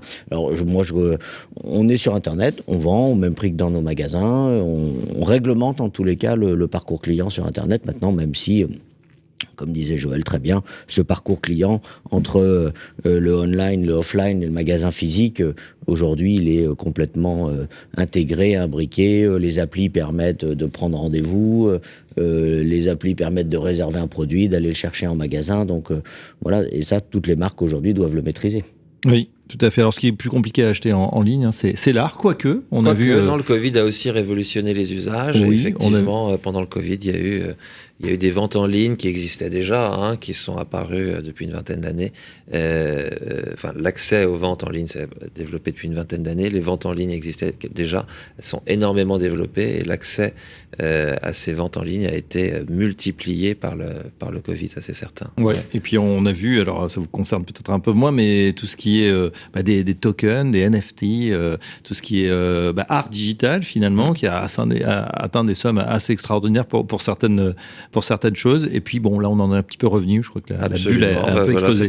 comment vous avez comment vous avez regardé ça Vous qui êtes dans une boutique avec des vrais artistes que vous connaissez, qui, qui créent des œuvres que vous pouvez... Euh, oui, et puis avec des œuvres. Je veux dire, moi, le, je, crois que pendant le Covid, euh, on s'est on s'est rendu compte euh, de ce qu'était la matérialité d'une œuvre d'art, parce qu'on pouvait voir des œuvres sur nos écrans, sur Instagram toute la journée. bon, moi, j'ai la chance d'avoir quelques-unes à la maison. L'expérience est tout à fait différente. Hein. C'est un, on croit voir les choses quand on les voit sur un écran, euh, les œuvres d'art, les peintures, les sculptures, les installations, les expériences, tout ça, euh, c'est évidemment beaucoup plus fort que ce qu'on peut voir sur un écran. D'ailleurs, ça vaudrait pas si cher si c'était euh, mieux sur sur l'écran de l'iPhone, ça c'est certain. Donc la question la question du NFT, moi je l'ai regardé avec comment dire, avec un peu de suspicion évidemment. Euh, je ne dis pas qu'il n'y aura pas de, de, grands artistes qui feront des œuvres en NFT. Le NFT c'est un médium, hein, c'est un mm. comme euh, c'est l'art numérique. Hein, c'est un, art, qui, un art numérique évidemment. Donc il y aura des œuvres digitales qui seront importantes. Euh, ça j'en suis certain. Comme c'est un médium comme la peinture à l'huile hein, à l'époque de, de, Van Eyck et ça ça crée ça crée un mouvement qui est la, la Renaissance qui est important. Aujourd'hui on n'a pas notre Van Eyck ou notre euh, de, de Vinci euh, du NFT, à mon avis. Et, donc ça, c'est une, c'est une vraie question, c'est la qualité des artistes. On a eu un mouvement qui était un peu similaire au développement de l'art vidéo il y a une vingtaine d'années, fait que tout le monde en parlait, c'était, euh, c'était extrêmement à la mode. On disait la peinture c'est fini, euh, c'est la vidéo, maintenant c'est l'avenir. Euh, il faut arrêter avec les vieux, les vieux médiums, etc. Mm-hmm. Résultat, 20 ans après, euh, la vidéo est un médium important. On ne peut pas visiter un musée sans voir des œuvres vidéo. Donc il y a des œuvres d'art euh, intéressantes, importantes qui ont été créées sur ce médium. Euh, et c'est assez incontournable. En revanche, le marché de la vidéo est, au point mort. Et le marché notamment enfin, le premier marché existe évidemment, mais le second marché est un marché très difficile parce que vous avez aussi des modes de présentation qui sont assez différents. En NFT, moi j'ai tendance à penser que les gens qui achetaient des NFT, vous pensez notamment à Beeple qui a vendu un NFT pour 60 millions de dollars, euh, j'ai tendance à penser que les gens qui achètent ces NFT sont des gens qui euh, ont gagné beaucoup d'argent dans les, les euh, cryptocurrencies, donc les des crypto-monnaies. Des crypto-monnaies, voilà, pardon. Et, et qui s'achètent euh, une publicité euh, pour leur monnaie et pour l'utilisation de cette monnaie. Euh, début des années 90, euh, une société japonaise avait acheté les, tournesols de Van Gogh pour un prix de 270 millions de francs, je crois, à l'époque. C'était tellement exorbitant qu'on en a parlé dans le monde entier. C'est-à-dire que quand vous faites un record de ce type-là, mm. vous offrez une campagne de presse, une campagne de communication euh, euh qui est tellement importante que si vous deviez vous la payer, ça vous coûterait le prix de l'œuvre que vous avez achetée, quoi, grosso modo. C'est-à-dire que quand, quand, vous achetez 60 millions de dollars une œuvre en NFT, on en parle euh, en couverture du New York Times, euh, des journaux, à la télé, partout dans le monde, en Inde, en, partout en Europe, aux États-Unis. Cette couverture presse, elle vaut sans doute 60 millions euh, ou plus, y compris pour des gens, et surtout pour des gens qui ont des intérêts dans des crypto-monnaies et dans l'usage qui peut en être fait. Donc moi, j'ai considéré qu'ils s'achetaient un coup de pub en faisant ça, parce que c'était totalement euh, décorrélé de toute réalité. Et le marché, bon, bah, c'est une offre, une demande quand on fait des, estimations pour des œuvres, on s'appuie pas sur un seul prix, on s'appuie sur une moyenne, euh, sur différentes opérations qui ont été, euh, qui sont publiques ou privées, mais dont on a connaissance. Et donc, euh, ce, ce, ce, record ne fait pas un marché. Aujourd'hui, effectivement, on en est très loin. Ça, vous avez raison.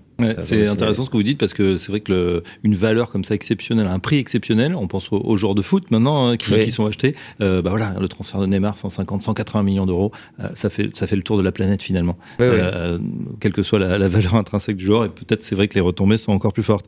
Euh, le marché de l'art, donc du coup, euh, aujourd'hui, les, parce qu'il y a une dimension spéculative. C'est vrai qu'on parle souvent, en tout cas dans les médias, on va pas parler peut-être du dernier artiste minimaliste à la mode, je, le regrette, mais c'est comme ça. On va justement parler de ces grandes transactions, des ventes aux enchères très spectaculaires, et effectivement que se partagent peut-être une poignée de millionnaires, voire milliardaires. oui, milliardaires en l'occurrence, mais c'est moi, je fais le distinguo entre les prix très importants et entre la notion spéculative. Voilà, donc, vous avez euh, effectivement, enfin, c'est, ça a toujours existé, c'est très visible en ce moment, euh, des très jeunes artistes qui font des prix euh, très importants. Hein, des artistes qui ont 25 ans, qui se vendent un million de dollars. Enfin, ça, c'est, c'est, c'est, c'est, pas un service rendu à l'artiste en général. Hein, ça, c'est certain, parce que la, la carrière. Pourquoi, Pourquoi? Parce que la carrière d'un artiste, c'est une carrière au long cours. C'est-à-dire que euh, c'est un marathon. C'est pas une, c'est pas une course de vitesse. Euh, pas seulement pour euh, la vie de l'artiste, puisque euh, un artiste s'inscrit dans une histoire de l'art qui, qui, qui s'inscrit sur des centaines ou sur des milliers d'années. Donc euh, quand vous êtes, vous avez un moment très fort ensuite, il faut pouvoir, euh, il faut pouvoir le, le, le poursuivre, hein, persévérer, parce que euh, si votre travail est aussi intéressant, mais que votre cote baisse, et que les gens qui vous ont acheté à un million de dollars ne vous suivent pas nécessairement, et, donc ne vous accompagnent ah, pas. Vous savez ce qu'on dit On dit quand vous achetez un tableau 1000 euros, c'est que vous l'aimez. Quand vous achetez un tableau 1 million, c'est que les autres l'aiment. Donc euh, vous avez cette, euh, cette dimension de euh, de monstration, quoi, voilà, de, de, de, de, frime, ensuite d'image.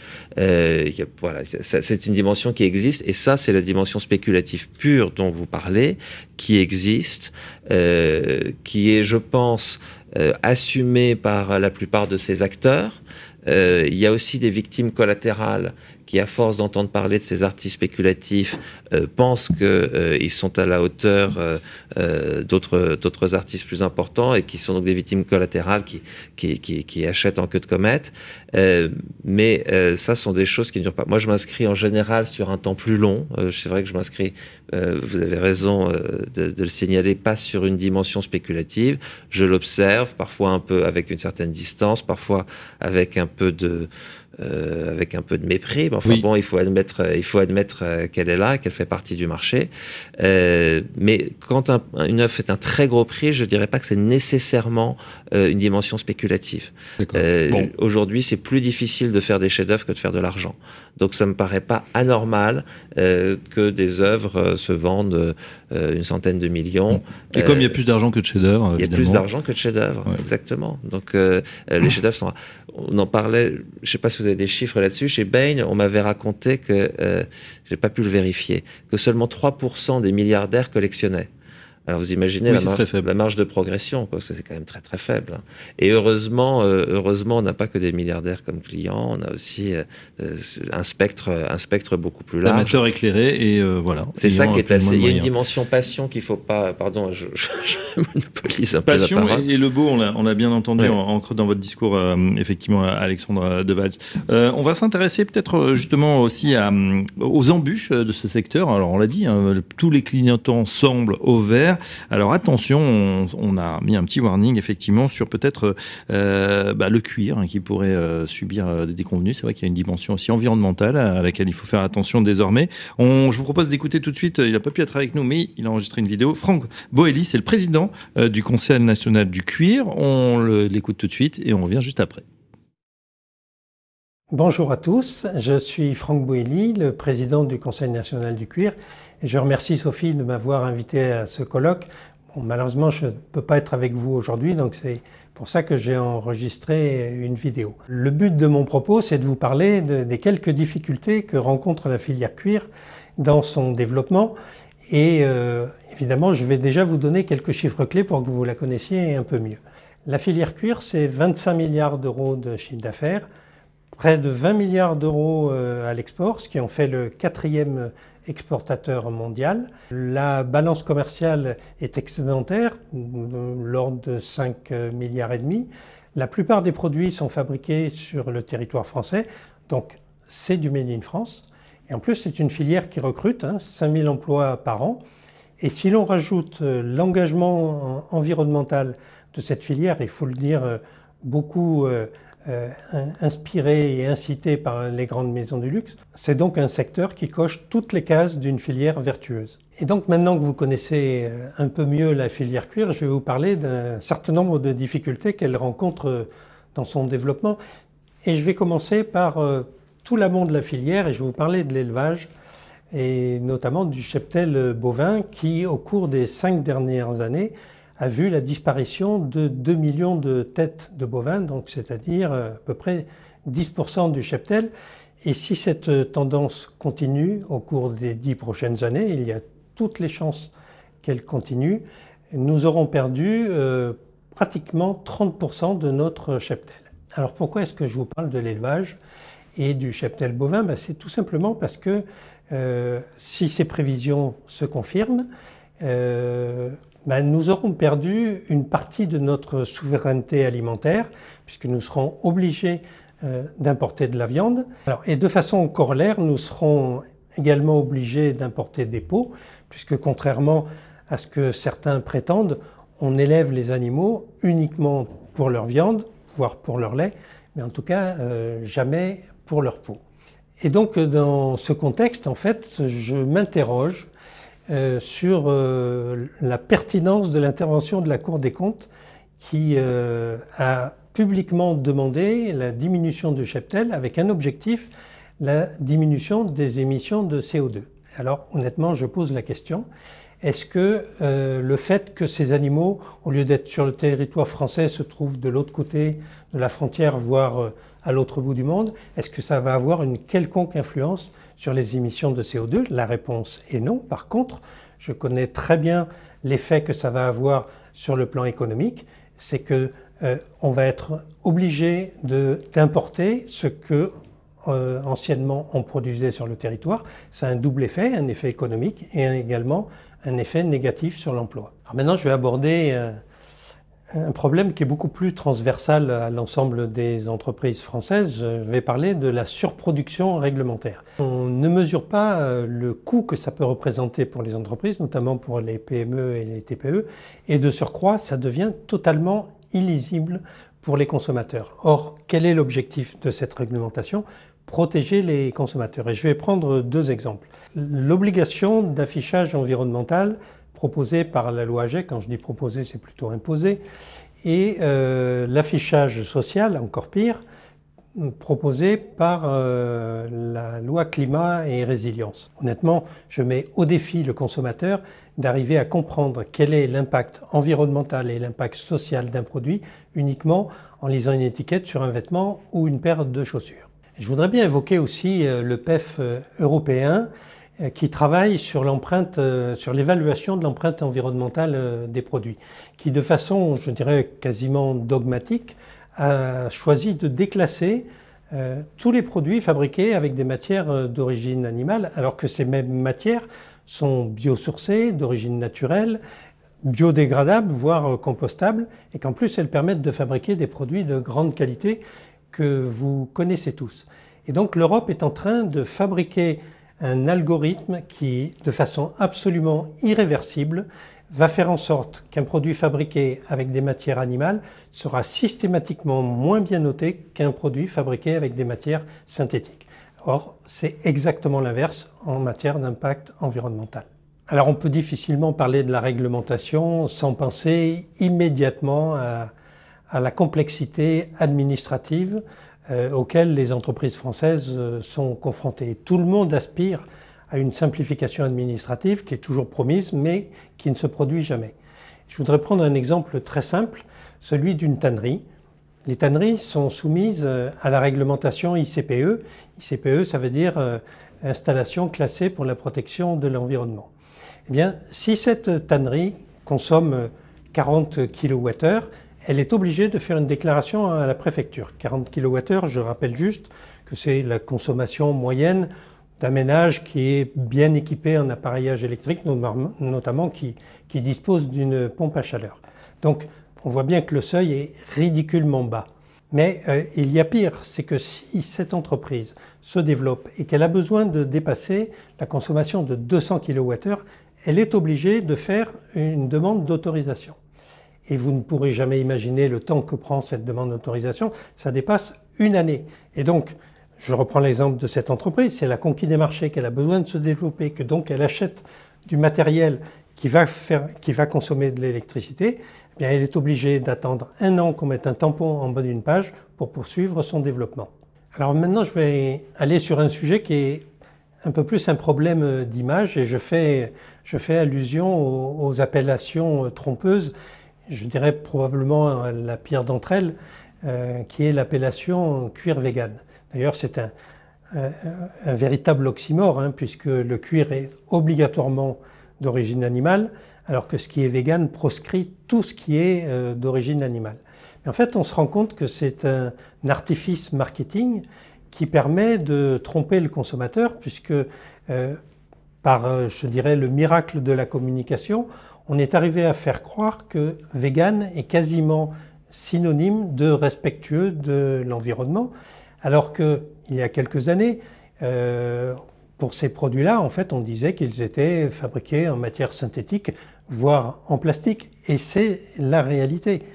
Et donc aujourd'hui, euh, on utilise ce subterfuge de vegan pour faire croire au consommateur qu'il est euh, lui-même respectueux de l'environnement en achetant ces produits. et le pire, c'est que cette appellation elle-même est reprise et amplifiée par les médias et voire euh, parfois par euh, les parlementaires. Et très souvent, les fabricants de ces matériaux construisent leur communication sur, sur le dénigrement du cuir, c'est-à-dire qu'ils comparent les deux matières et ça paraît quasiment incroyable, mais ils disent que justement leurs matières sont beaucoup plus respectueuses de l'environnement que le cuir lui-même, ce qui est absolument l'inverse. Et je voudrais évoquer aussi euh, la place prise dans les ONG dans le débat public. Et là aussi, je voudrais donner un exemple. J'ai participé récemment à un colloque qui était organisé par le ministère de la Transition écologique. L'objet de ce colloque, c'est l'impact du cuir sur euh, la déforestation. En fait, je n'étais pas invité à cette réunion j'ai pu euh, y participer parce qu'on m'avait transmis le lien et j'ai été extrêmement étonné de découvrir qu'autour de la table, en fait, il n'y avait que des ONG. Et euh, j'ai pu entendre un certain nombre d'énormités et je vais vous en citer une, par exemple, c'est que le cuir serait responsable de 90% de la déforestation amazonienne, ce qui est évidemment euh, pas du tout la réalité, c'est une contre-vérité absolue. Euh, le problème, c'est que quand vous n'avez aucun professionnel du cuir pour pouvoir démonter cette allégation, eh bien, les pouvoirs publics se nourrissent de ce type d'informations et du coup, les réglementations qu'elles mettent en œuvre ne sont pas du tout euh, adaptées à la réalité. Et donc, pour terminer, je voudrais juste rappeler que la filière Modélux, dans son ensemble, c'est-à-dire plus largement que la filière cuir elle-même, réalise 150 milliards d'euros de chiffre d'affaires, donc plus que l'aéronautique et l'automobile réunis, ce qui est quand même très impressionnant. Hein. Cette filière est, un, des piliers économiques euh, français. Et euh, moi, j'avais beaucoup apprécié euh, l'intervention de Bruno Le Maire au moment du lancement du contrat stratégique de filière Modélux, qui disait en France, on n'a pas les GAFA, mais on a les grandes maisons du luxe. Et je pense qu'effectivement, au lieu de dénigrer euh, ce qui est, euh, je dirais, un travers euh, franco-français, de dénigrer la réussite de ces fleurons internationaux, on devrait au contraire se réjouir d'être numéro un mondial dans ce secteur. Voilà, Franck Boelli, effectivement, qu'on vient d'écouter, les embûches d'un secteur en croissance. Hein. il pense bien son, son, bah, son conseil national du, cuir, mais c'est vrai. Joël, vous étiez, Joël de Montgolfier, vous étiez voilà, conscient peut-être des, enjeux sur, le cuir. On en parle justement de ces filières. Oui, Il y a des filières en danger.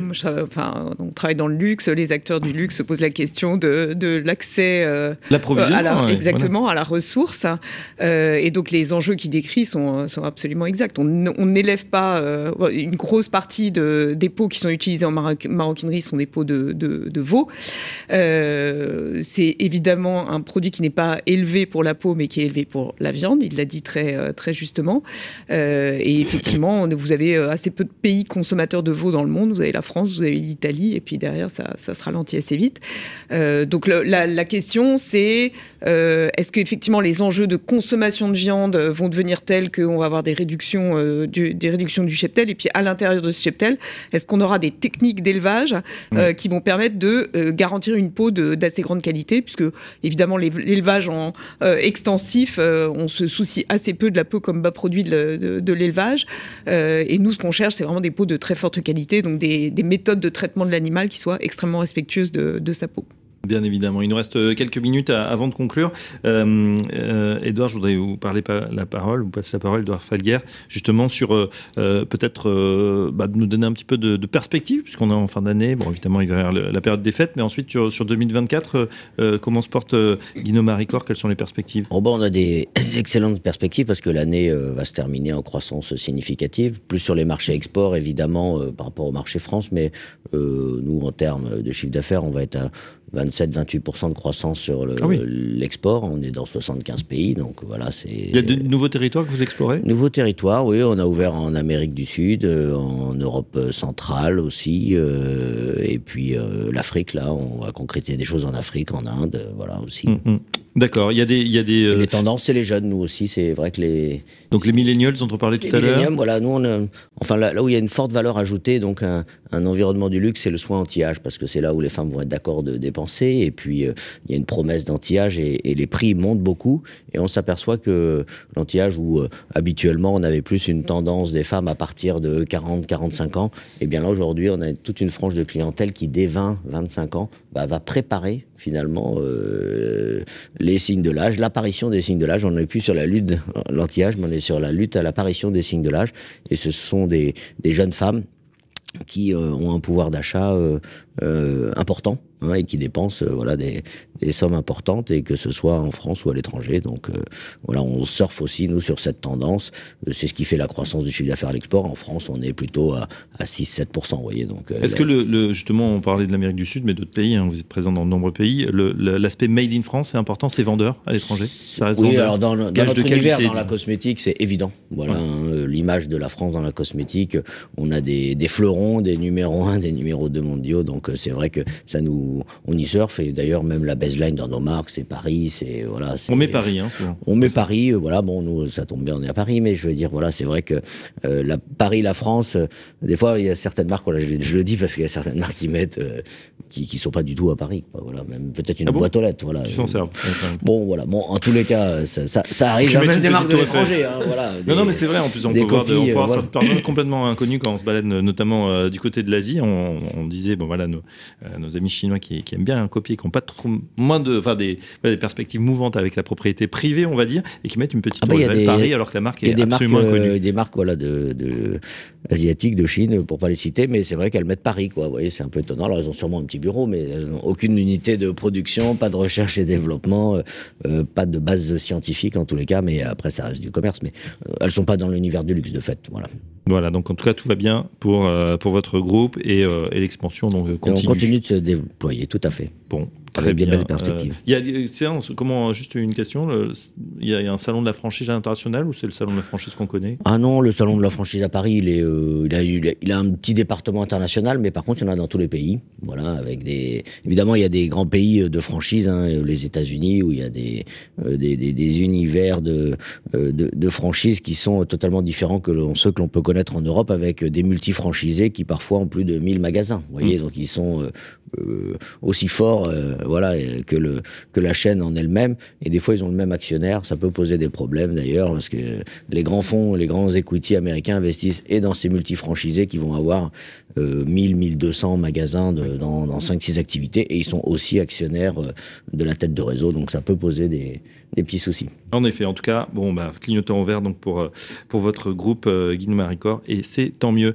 Euh, Alexandre Deval, vous, pour la, galerie d'art, je ne veux pas vous demander forcément euh, si chiffre d'affaires, quoique, bah, peut-être ça, ça, se passe non, bien. Moi, je vais à la galerie il y a un an, donc c'est encore un peu, un, peu un, peu, tôt. c'est le fruit d'une plus longue expérience. Mais puisque vous parlez effectivement de, des chiffres, le marché de l'art mondial, c'est 60 et quelques milliards de dollars. Euh, pour rappel, une journée euh, moyenne à, Wall Street, c'est 123 euh, milliards de dollars. Donc, c'est-à-dire qu'avant le déjeuner à Wall Street, ils ont déjà manipulé assez d'argent pour le marché de l'art mondial. Donc, c'est un tout. On est dans un, marché qui est assez petit, qui est malgré tout assez visible. je pense qu'il bénéficie aussi d'une aura et d'une visibilité qui va bien au-delà de, de, ces chiffres-là. mais c'est vrai qu'on est dans un marché qui est assez euh, accessoire par rapport aux, grandes maisons de luxe. Je crois que le marché du luxe, vous me corrigerez, mais c'est plutôt euh, on est en milliers de dollars.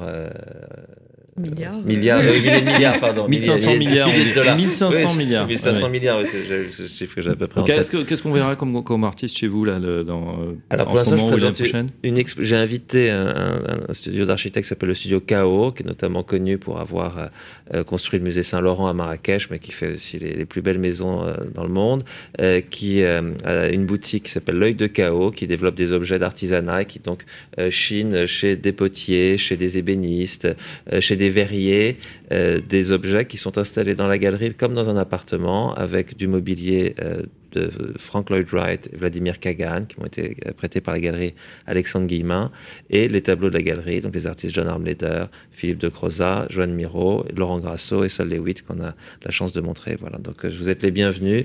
c'est une galerie vitrine, même si personne n'est là, la galerie est visible de la, de la rue et des jardins, et donc vous pouvez y passer à tout moment. Et sinon, nous sommes ouverts du lundi au samedi, pour du de 11h à 19h. sans que vous soyez euh, Absolument, c'est toujours, euh, visible, euh, même à si quel niveau pas à peu ouvert. près? Y a... Galerie de Montpensier, en plein milieu. C'est-à-dire que, voilà. C'est tout à fait. Et puis, si vous ne me trouvez pas, c'est l'occasion de faire un, un, tour dans le jardin. Ce sera jamais une, un moment de perdu. Ce sera aussi un grand luxe d'avoir fait cette balade. Avec euh, les colonnes de Buren, pas loin. Hein, Exactement, qui est un artiste aussi qui est, qui est, proche du mouvement minimaliste. Et donc, c'est un artiste euh, qui était proche de, très proche de mes préoccupations. Ouais. Très décrié à l'époque. Hein, quand, très décrié à l'époque, oui, je, ça vous amuse. Il y a eu des manifestations. Il y a une. Très bien. Plus que ça. D'ailleurs, je pense que si Buren est un artiste aussi connu, c'est un artiste très important, mais si c'est un artiste aussi connu, en France, en tout cas, si vous faites un micro-trottoir et vous demandez quel est l'artiste vivant que les gens connaissent, ils connaissaient Soulage. Euh, Aujourd'hui, vous citeront, ils connaîtront Buren, euh, et c'est à cause de à cause de cette polémique. Mais là, donc la, une voisine euh, qui est là m'a dit, euh, qui a sa boutique en face des colonnes de Buren, m'a dit. Euh, les colonnes de Buren, je m'y suis fait, mais c'était mieux avant. Donc il y a encore des gens pour le penser. Et pourtant, elles ont un succès immense. Elles sont visitées tous les jours, photographiées, parce que c'est ça aussi un des, un des enjeux de l'art, c'est la qualité, enfin un des enjeux de l'art c'est une question à se poser, c'est la question Instagrammable. Voilà, et c'est la spectacularisation euh, du, des musées, des œuvres d'art, etc. Euh, les œuvres, euh, ne, et la Joconde en premier, ne sont-elles faites que pour être photographiées et partagées sur les réseaux sociaux? Ça, ça sera peut-être une table J'irais même un cran plus loin. En fait, les gens viennent se photographier dans le Louvre voilà, maintenant. En fait, ouais. l'art, c'est eux devant l'œuvre voilà. d'art. La question, c'est que révèlent les chiffres de fréquentation des musées du Louvre qui sont très importants? C'est qu'effectivement, les gens viennent se photographier. S'ils en retirent quelque chose, et c'est sans doute le cas, ça, je, je pense qu'on ne ressort pas indemne devant tant de beauté, devant tant de génie humain présenté, c'est toujours ça, mais, mais c'est vrai qu'il euh, y a une sorte de, de de distance vis-à-vis -vis de l'œuvre qui est faite et qui est la représentation de l'œuvre. Ouais, et c'est de faire valoir. Et, et pour, euh, pour être passé avec euh, voilà la radio, euh, ces deux derniers jours au Carousel du Louvre, je veux dire, il y a de la queue, c'est assez incroyable, hein, ouais, peut-être un kilomètre de queue ouais. avant l'ouverture à 9h. on termine avec vous, Joël, justement sur les perspectives aussi du luxe, Joël de, de, Montgolfier. On a dit 1500 milliards, clignotant plutôt au vert. Je citais même l'acronyme hein, pour les pour les nos amis qui font de la bourse le call, c'est Kering, pardon, L'Oréal, Hermès et LVMH qui, qui, qui, qui, voilà, ça représente vraiment la, la, la grosse partie du, du, CAC 40 français aujourd'hui. Enfin, c'est le luxe. Il y a, a 10-15 ans, c'était les banques qui tiraient le CAC 40. Ouais. Aujourd'hui, c'est le, c'est le luxe et on a l'impression que c'est parti pour durer. Est-ce que voilà, les clignotants sont, sont au vert pour ces grandes maisons? Les clignotants sont, sont au vert. Alors évidemment, on sort un peu de l'exubérance de la sortie du Covid. On était sur des taux de croissance à deux chiffres qui étaient assez spectaculaires. Donc on repasse sur quelque chose d'un peu plus euh, normal mmh. à l'avenir. Euh, et nous, nos perspectives, c'est que bah, les 1,5 euh, les 1,5 trillions d'euros de, vont devenir 2,5 à l'horizon 2030, que, que les perspectives sont assez soutenues. Dans, à, à l'horizon 2030, on estime que ça peut faire entre 5 et 7% de croissance par an. donc a priori, les, les, les, les indicateurs sont au beau fixe. Euh, on reste sur des marchés qui sont portés par une croissance euh, vraiment soutenue. Euh, évidemment, bon, j ai, j ai, on n'a pas de boule de cristal, de, on ne sait pas prévu, on sait pas prévoir ce qui peut se passer sur le plan macroéconomique ou géopolitique qui pourrait perturber ça. mais en tout cas, les 20 dernières années de l'histoire du luxe nous montrent une résilience hors norme. Et quand bien même il y a des accidents de parcours, en fait, ils ont, ils sont clôturés en un temps record, à peine un ou deux ans pour récupérer les valeurs, les valeurs historiques. Donc ça, il n'y a pas beaucoup de marchés qui se comportent comme ça à l'échelle mondiale. Il y a une diversité aussi, enfin, le, dans le groupe LVMH, notamment vers l'immobilier, l'hospitality. Le, ouais, on a, bon, il y a tellement d'investissements ouais. qui sont ouais. faits, même immobilier, on a du mal à voir comment ça peut s'arrêter. Quoi, cette... Et oui, puisqu'on va. Alors, on parlait des produits dérivés, les petits produits, effectivement, euh, les lunettes, le parfum, mais on a effectivement maintenant du lifestyle. Donc, euh, c'est les hôtels, c'est les voyages, c'est vraiment le, le secteur, euh, le luxe qui investit l'ensemble des secteurs. Un grand merci à nos invités, Alexandre Devals, fondateur de la galerie d'art éponyme, Edouard Felguer, directeur du développement international chez Guinaud et Maricor, et euh, Franck Boelli en visio, ou du moins en vidéo, président national, du Conseil national du cuir, et Joël de Montgolfier, vice-présidente grande consommation, distribution et luxe chez Bain et compagnie. Un grand merci à tous. Dans Merci. quelques instants, on continue avec le prix du luxe, deuxième table ronde. On vous retrouve à tout de suite. Seconde table ronde. Bonjour euh, ou rebonjour à tous, euh, bienvenue sur euh, Radio Imo, euh, Radio Territoria pour ce colloque éthique spécial luxe. Aujourd'hui, on a déjà abordé les transformations euh, du luxe, on continue à en parler avec notre deuxième table ronde, le prix du luxe. On est ravi d'accueillir Alain Neumark. Bonjour Alain, Bonjour, vous êtes président directeur général de Mauboussin. Bienvenue à vous. merci beaucoup. À vos côtés, Luc Pio. Bonjour Luc. Bonjour. Vous, vous êtes euh, président de AB Corporate Aviation. Bienvenue. Et euh, Pierre-Antoine Tsadi. Bonjour Pierre-Antoine. Bonjour, monsieur. Fondateur d'Ecostilia. On sera rejoint tout à l'heure par euh, euh, Charles-Marie Jotras, le président du groupe Daniel Féo, pour euh, parler justement du, de l'immobilier euh, de luxe. On démarre euh, avec euh, les bijoux, ou le, le, le- le prêt-à-porter des bijoux, comme on le dit. Un luxe abordable. Mauboussin, est-ce que euh, Alain de Marque s'est classé dans une marque de luxe? Ah bah je crois que c'est par définition une, euh, une maison de luxe, une maison euh, qui est née il y a fort longtemps, en 1827, qui continue exactement à exercer le même métier. Oui.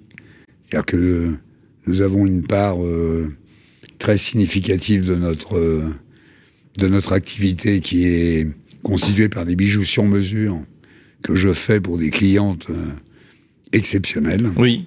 surtout exceptionnelles par le budget et par l'envie d'avoir un objet spécialement fait pour elles. Vous savez, très souvent, quand on fait référence à des bijoux, euh, par exemple de la période Art déco, on dit euh, telle actrice portait tel bijou. Cette actrice portait un bijou qui avait été dessiné pour elle, notamment par Mauboussin. On continue exactement la même activité. D'accord. Un exemple célèbre? Oh bah, euh, Boivin, à l'époque, l'actrice qui a partagé la vie de Charlie Chaplin, Oui. on faisait pour elle euh, des colliers et des bracelets. Et ces colliers et ces bracelets peuvent être euh, découverts et dans des photos et dans des, et dans des salles de vente. Parce que, en fait, c'est dans les salles de vente qu'on retrouve aujourd'hui ces bijoux, puisque le principe de ces maisons n'était pas d'avoir des collections. C'était d'avoir du talent. Et, le, et, le, et de le, le mettre en œuvre au service des clients. Alors, c'est vrai que depuis une vingtaine d'années, on a, on a décidé de faire des, des lignes de bijoux avec des collections pour les destiner aux princesses de la rue, par opposition aux, aux têtes couronnées. Que, de la même manière que, que j'ai fait la, la couronne de la princesse Marie du Danemark, euh, je fais les- la couronne de Miss France, et il m'arrive de faire euh, euh, des couronnes pour des mariages, pour des clientes euh, de la rue. Et euh, ces collections ont été, j'allais dire, féminisées au cours des années 2000, parce que jusque-là, le bijou était plus un, un trophée acheté par des hommes pour leurs compagnes ou leurs femmes, de manière à illustrer euh, leur richesse ou leur puissance dans les soirées. D'accord. Donc c'était un signe euh, d'extérieur de richesse. Exactement. Aujourd'hui, c'est un signe extérieur de goût.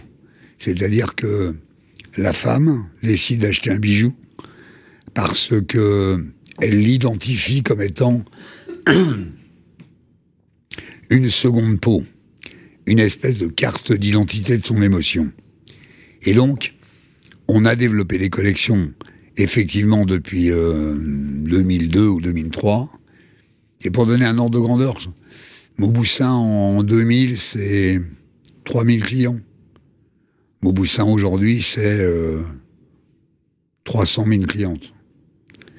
300 000 clientes, mais parmi lesquelles j'ai 400 clientes pour lesquelles je ne fais que des bijoux dessinés sur mesure, Sur mesure. pour elle-même. D'accord, donc là on est vraiment dans, Donc le, on est au dans, cœur. dans le très haut de gamme. Parce que je vous- ma question était un peu provocante, c'est parce que euh, même si l'histoire est longue, c'est vrai que vous avez fait des campagnes d'affichage, je dirais presque grand public, avec des prix accessibles. Euh, voilà, euh, pour quelques Mmh. moins de moins de 2000 euros, on peut, on peut avoir une très très belle bague au- Mmh. aujourd'hui, et, et je crois que ça, ça a cartonné en plus. Hein, c'est Ouais. c'est vrai que euh, on s'est dit, bah tiens, enfin une marque qui présente tous les aspects du luxe, parce que c'est une vraie marque de luxe, mais qu'on peut s'offrir. Tout à fait. En fait, la sculpture du bijou est la même. Ce qui va, différen... Ce qui va les différencier, c'est la taille et éventuellement la pureté de la pierre. Mais l'œuvre en tant que telle reste la même. La, la pierre est différente, Oui. mais le design est le même, le dessin est le même. Et ce que je voulais dire, c'est que chez nous, en tous les cas, on, on est une petite euh, maison, on, a, on est complètement euh, à taille humaine, on est une maison principalement française, hein, puisque on fait euh, 75% de notre activité en France, et le reste principalement au Japon, un peu en Europe.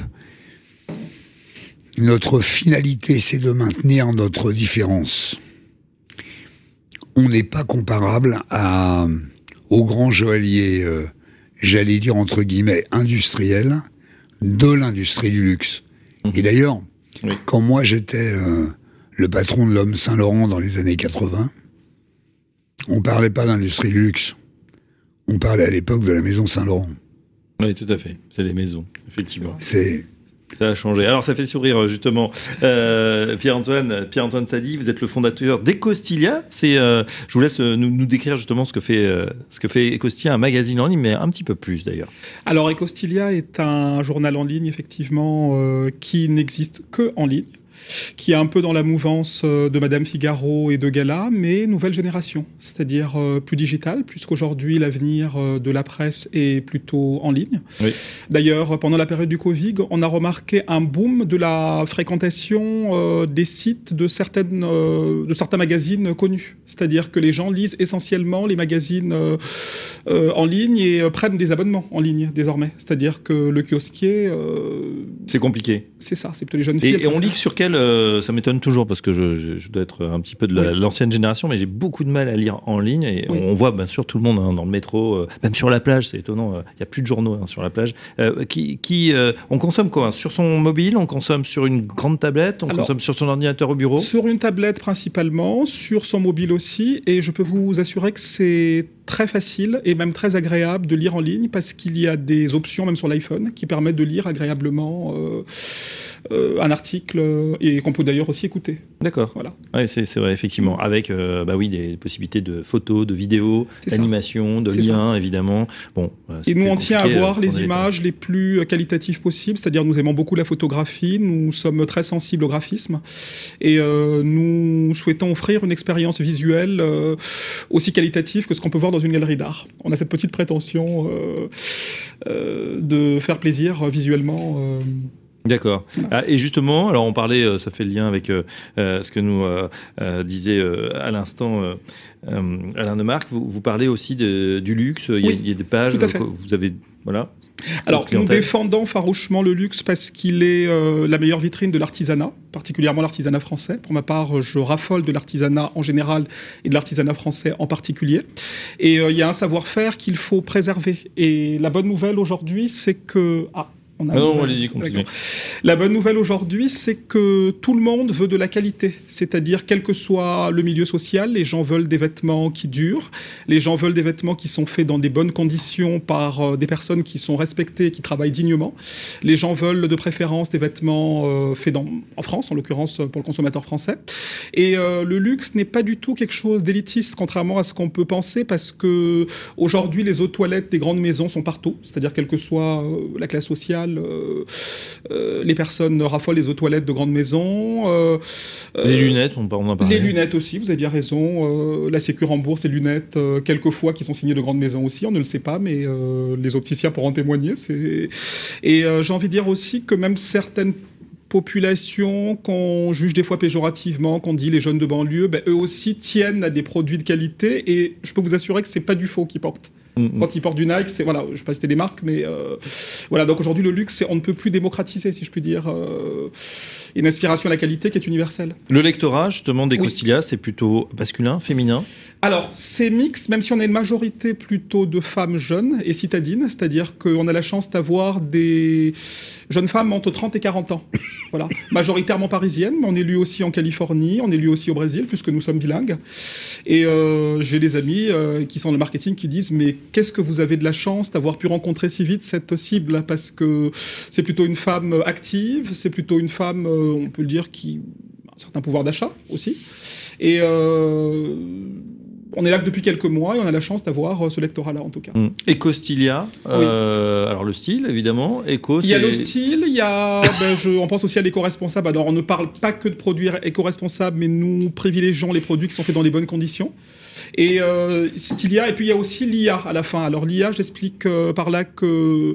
Alors c'est vrai que l'IA fait peur aujourd'hui, mais euh, elle peut être un outil pour mieux connaître le consommateur. L'IA comme intelligence artificielle. Hein. Oui, voilà. Mais elle peut être un outil euh, pour avoir un consommateur euh, qui est mieux connu grâce à l'exploitation des données en toute légalité, parce que c'est quand même légal de, de, toute légalité. Et surtout de créer un, un lien, comment dire... Euh, euh, de mieux connaître le consommateur pour mieux le servir en fait. Mmh. Bah oui, puisque tout est en ligne, du coup vous voyez ça, exactement le parcours des visiteurs, leurs intérêts et puis ils peuvent. Euh, puis les produits sont mieux promus, les produits sont rapidement promus, instantanément promus. Euh, les produits sont plus visibles, on touche une clientèle beaucoup plus large du fait de, on peut se connecter sur son téléphone, comme vous le rappelez, sur euh, une tablette, et euh, surtout, euh, on peut construire une relation plus forte avec le consommateur qu'on connaît mieux, qu'on peut mieux servir, qu'on peut mieux fidéliser. Voilà. Le, un mot hein, du, du, modèle économique aussi, parce que c'est vrai que les, les médias, c'est compliqué. Euh, c'est sur abonnement, c'est gratuit, c'est accessible Alors, pour gratuitement, c'est de la publicité. On est intégralement euh, gratuit pour l'instant. Donc, euh, lorsque, à court terme, nous envisageons euh, de faire un contenu payant, à court terme, donc un contenu payant, et on est déjà sollicité par beaucoup d'annonceurs, mais pour l'instant, nous ne souhaitons pas faire de publicité. D'accord. Voilà, pour l'instant, euh, euh, pour la bonne raison que la force au titre éditorial, c'est aussi euh, l'absence de pub pour le moment. mais ça, ça, ça vous, viendra. Vous bâtissez l'audience pour l'instant et ça sera monétisé, on l'imagine, par la suite. Voilà. Euh, merci. On continue le tour de table avec euh, tout autre sujet, c'est l'aviation privée. Euh, pas forcément un luxe, alors point d'interrogation. Voilà, c'est vrai. Luc Pio, vous êtes président de d'AB Corporate Aviation. Et tout de suite, quand on parle aviation privée, on imagine le, jet, évidemment, de luxe, un des milliardaires qu'on voit effectivement dans les, séries, dans les films. Vous dites, bah, pas du tout. Ça peut, alors évidemment, être réservé d'abord peut-être à des, à des chefs d'entreprise qui ont besoin, pour leurs affaires, de gagner du temps. Eh bien oui, le temps, c'est le vrai luxe. C'est-à-dire que nos vols à la demande permettent à nos clients, euh, souvent dirigeants d'entreprise, équipes de direction, euh, de pouvoir euh, faire des trajets qui ne sont pas possibles de faire avec les moyens réguliers classiques, que ce soit une question de trajet direct ou une question d'horaire, et permettre donc facilement, aussi bien sur des distances courtes que sur des distances plus longues, euh, européennes, bassin méditerranéen, euh, de relier leur destination finale euh, en, en, très peu de temps et de gagner, de gagner beaucoup de temps et de faire un aller-retour dans la journée, oui. euh, de gagner donc plusieurs jours par semaine. D'autant que dans le modèle, on, on, loue pas forcément son billet, on loue l'avion et du coup on peut voyager à 4, 5, 6 personnes? Tout à fait. L'équipe de direction une peut petite voyager. équipe de direction peut voyager ensemble ou alors une, emmener un client pour assister, visiter, voir une démonstration dans une usine euh, et pouvoir conclure euh, son travail. Oui. Un petit mot, on connaît bien sûr les, les grands aéroports des grandes métropoles. Euh, vous dites le maillage dès qu'on passe sur des avions plus petits, il est beaucoup plus fin. On peut aller Ah, point sûr. à point vraiment euh, euh, dans des territoires, pas dire reculés, ça serait pas gentil, mais vraiment, vraiment exactement là où on veut atterrir. Oui, on peut rejoindre. Combien il y a d'aéroports en France Mais en tout cas, accessible pour nous, il y en a plus d'une centaine, alors que les lignes régulières ne desservent qu'une trentaine d'aéroports. Oui. Exemple de ligne. Par exemple, nous, on peut faire euh, Rennes-Bourges, euh, Nantes-Annecy, euh, Lille Southampton, euh, Paris-Castres. Oui. de nombreux, enfin, le- les trajets de nos clients à chaque fois en fonction de leurs besoins, de leurs rendez-vous. Ouais, et avec euh, donc euh, au, niveau, au, niveau, des prix, alors évidemment c'est pas c'est pas économique, mais il y a une vraie dimension euh, voilà de d'intérêt. on dit que c'est entre 1000 et 4000 euros de, de l'heure, c'est à peu près vrai? Qu'est-ce que qu'est-ce que vous observez? Oui, c'est plutôt entre 4 et 6 000 euros de l'heure, mais en fait, grosso modo, un vol aller simple ou aller-retour journée France proche Europe pour avec un avion qui va pouvoir emmener une équipe de 4 à 6 personnes va coûter entre 7 000 et 15 000 euros. D'accord. Le prix du vol. Ok, alors justement, euh, typologie de clientèle, on le disait, plutôt industriel, capitaine d'industrie, ou il y a aussi des, particuliers fortunés qui, peuvent faire Il y a aussi des particuliers fortunés, mais il y a aussi de nombreuses entreprises de taille variée euh, dont, euh, qui ont besoin de gagner du temps et que ce temps a de la valeur pour eux. D'accord. Par exemple, on peut imaginer, oui, lors d'une signature de, deal, par exemple, ou aussi si, une urgence sur un, sur un, sur un site Effectivement, aussi bien euh, le, euh, les acquisitions, euh, et puis voir sur place, l'importance du contact sur place. On ne fait pas tout en visio, on, l'a bien, on l'a bien senti, on l'a bien vu. Alors après, c'est vrai qu'on on a un certain euh, euh, flight bashing, on va dire ça comme ça en ce moment, c'est-à-dire que bah, c'est vrai que l'avion n'a pas de bonne presse. certains disent même que on aura peut-être un quota carbone un jour et on pourra plus faire que un vol par an ou trois vols dans sa vie. Bon, euh, on n'en est pas là, mais, pourquoi pas Qu'est-ce que vous dites? Parce que là, vous êtes, êtes peut-être pointé du doigt. C'est pas évident de défendre votre industrie dans ces conditions? Mais en fait, on a toujours été un petit peu pointé du doigt. On nous a toujours considéré déjà, avant de parler de euh, d'écologie, on nous a parlé de transport euh, très cher. Euh, on nous comparait à un avion en or, hein, presque, quand on allait voir les clients. donc aujourd'hui, l'aviation considérée comme un symbole, mais l'aviation d'affaires représente à peu près 0,04% des émissions de gaz à effet de serre dans le monde. Donc euh, c'est une part euh, qui est ce qu'elle est. Euh, l'aviation d'affaires, tout comme l'aviation, euh, sont aussi des moteurs de progrès technologique depuis l'origine. Comme les prix sont chers, euh, c'est extrêmement compétitif. Les clients nous demandent tous les jours de euh, voir comment on peut faire pour diminuer les coûts. Donc l'aviation a beaucoup travaillé, les constructeurs ont beaucoup travaillé les matériaux, la consommation de carburant, alléger les avions, les rendre beaucoup plus sûrs. Aujourd'hui, qu'il y a plusieurs dizaines d'années. Et ce mouvement de progrès technologique est continu et perdure et continue encore aujourd'hui avec euh, beaucoup d'espoir dans les carburants. les biocarburants notamment. Les biocarburants, différentes formes de carburants. Euh, beaucoup d'espoir aussi dans une optimisation des trajectoires euh, du contrôle aérien. Donc ça avance grâce aussi à l'aviation euh, euh, d'affaires, euh, bien évidemment. Tout à fait. en tout cas, voilà une première réponse. On termine le tour de table avec Charles-Marie Jotras qui nous a qui nous a rejoint. Charles-Marie, bonjour. Vous êtes président du groupe Daniel Féo. Euh, Daniel Féo, euh, voilà, on peut dire euh, immobilier de luxe, en tout cas pour une partie de votre activité. un secteur qui ne connaît pas la crise, vous confirmez, parce que c'est vrai que dans un climat, et on en parle beaucoup sur une des antennes connexes du groupe Web Radio Édition, qui est Radio Imo, donc on est quand même sur une certaine crise, avec notamment ben voilà, le, le financement qui s'est un peu asséché cette année, à part effectivement un secteur, c'est le luxe qui va toujours bien. Est-ce que vous nous confirmez euh, cette bonne tendance? Euh, oui, alors je pense qu'il faut quand même un peu définir qu'est-ce que c'est que le luxe immobilier. Hein. Euh, oui. La vente moyenne en France, c'est moins de 200 000 euros. À Paris, c'est 500 000 euros. Si vous mettez la barre à 2 millions, vous avez plus que 1000 ventes à Paris sur, sur 40 000. Si vous mettez la barre à 4 millions au-dessus, vous n'avez plus que 200 ventes. Et voilà. On, donc, et après, savoir que 85% des ventes au-delà de 2 millions d'euros en France sont à Paris ou en région parisienne, proche couronne ouest. Euh, donc c'est un marché qui, qui, est assez, assez concentré. Euh, bon, encore définition du prix du luxe. Paris, 10 000 euros du mètre carré, pour beaucoup, ça va paraître cher, mais euh, enfin, la, vente moyenne de, Daniel Féo dans, dans, les quartiers, disons, bourgeois ou de luxe, c'est plutôt 17, enfin, c'est un peu plus de 17 000 euros. Si c'est un appartement qui fait plus de 200 mètres carrés et qui a une surface extérieure, on passe à 24 000 euros, mais on vend aussi des choses à 40, 45 000. euh, bon, voilà. Euh, la clientèle du luxe, c'est une clientèle à partir de 3 millions d'euros. On a 40% d'étrangers, euh, au sens non résident fiscal français. Oui. Euh, et au-delà de 10, 15, 20 millions d'euros, on a beaucoup de gens du Golfe. Bon, on est allé, on parle du luxe, donc on, a, on a vendu par exemple une petite propriété à 285 millions d'euros dans la proche couronne ouest à un prince du Golfe. Euh, en général, ce genre de choses, euh, c'est- plutôt, c'est plutôt eux. Mais quand on a un bel hôtel particulier à Paris, euh, 40, 50, 60 millions, ça peut être aussi une grande famille euh, française. Oui. Ça peut être aussi des, on, on l'a vu peut-être des, des sièges de, de sociétés, de grandes sociétés qui veulent s'implanter, qui achètent tout un immeuble dans Paris.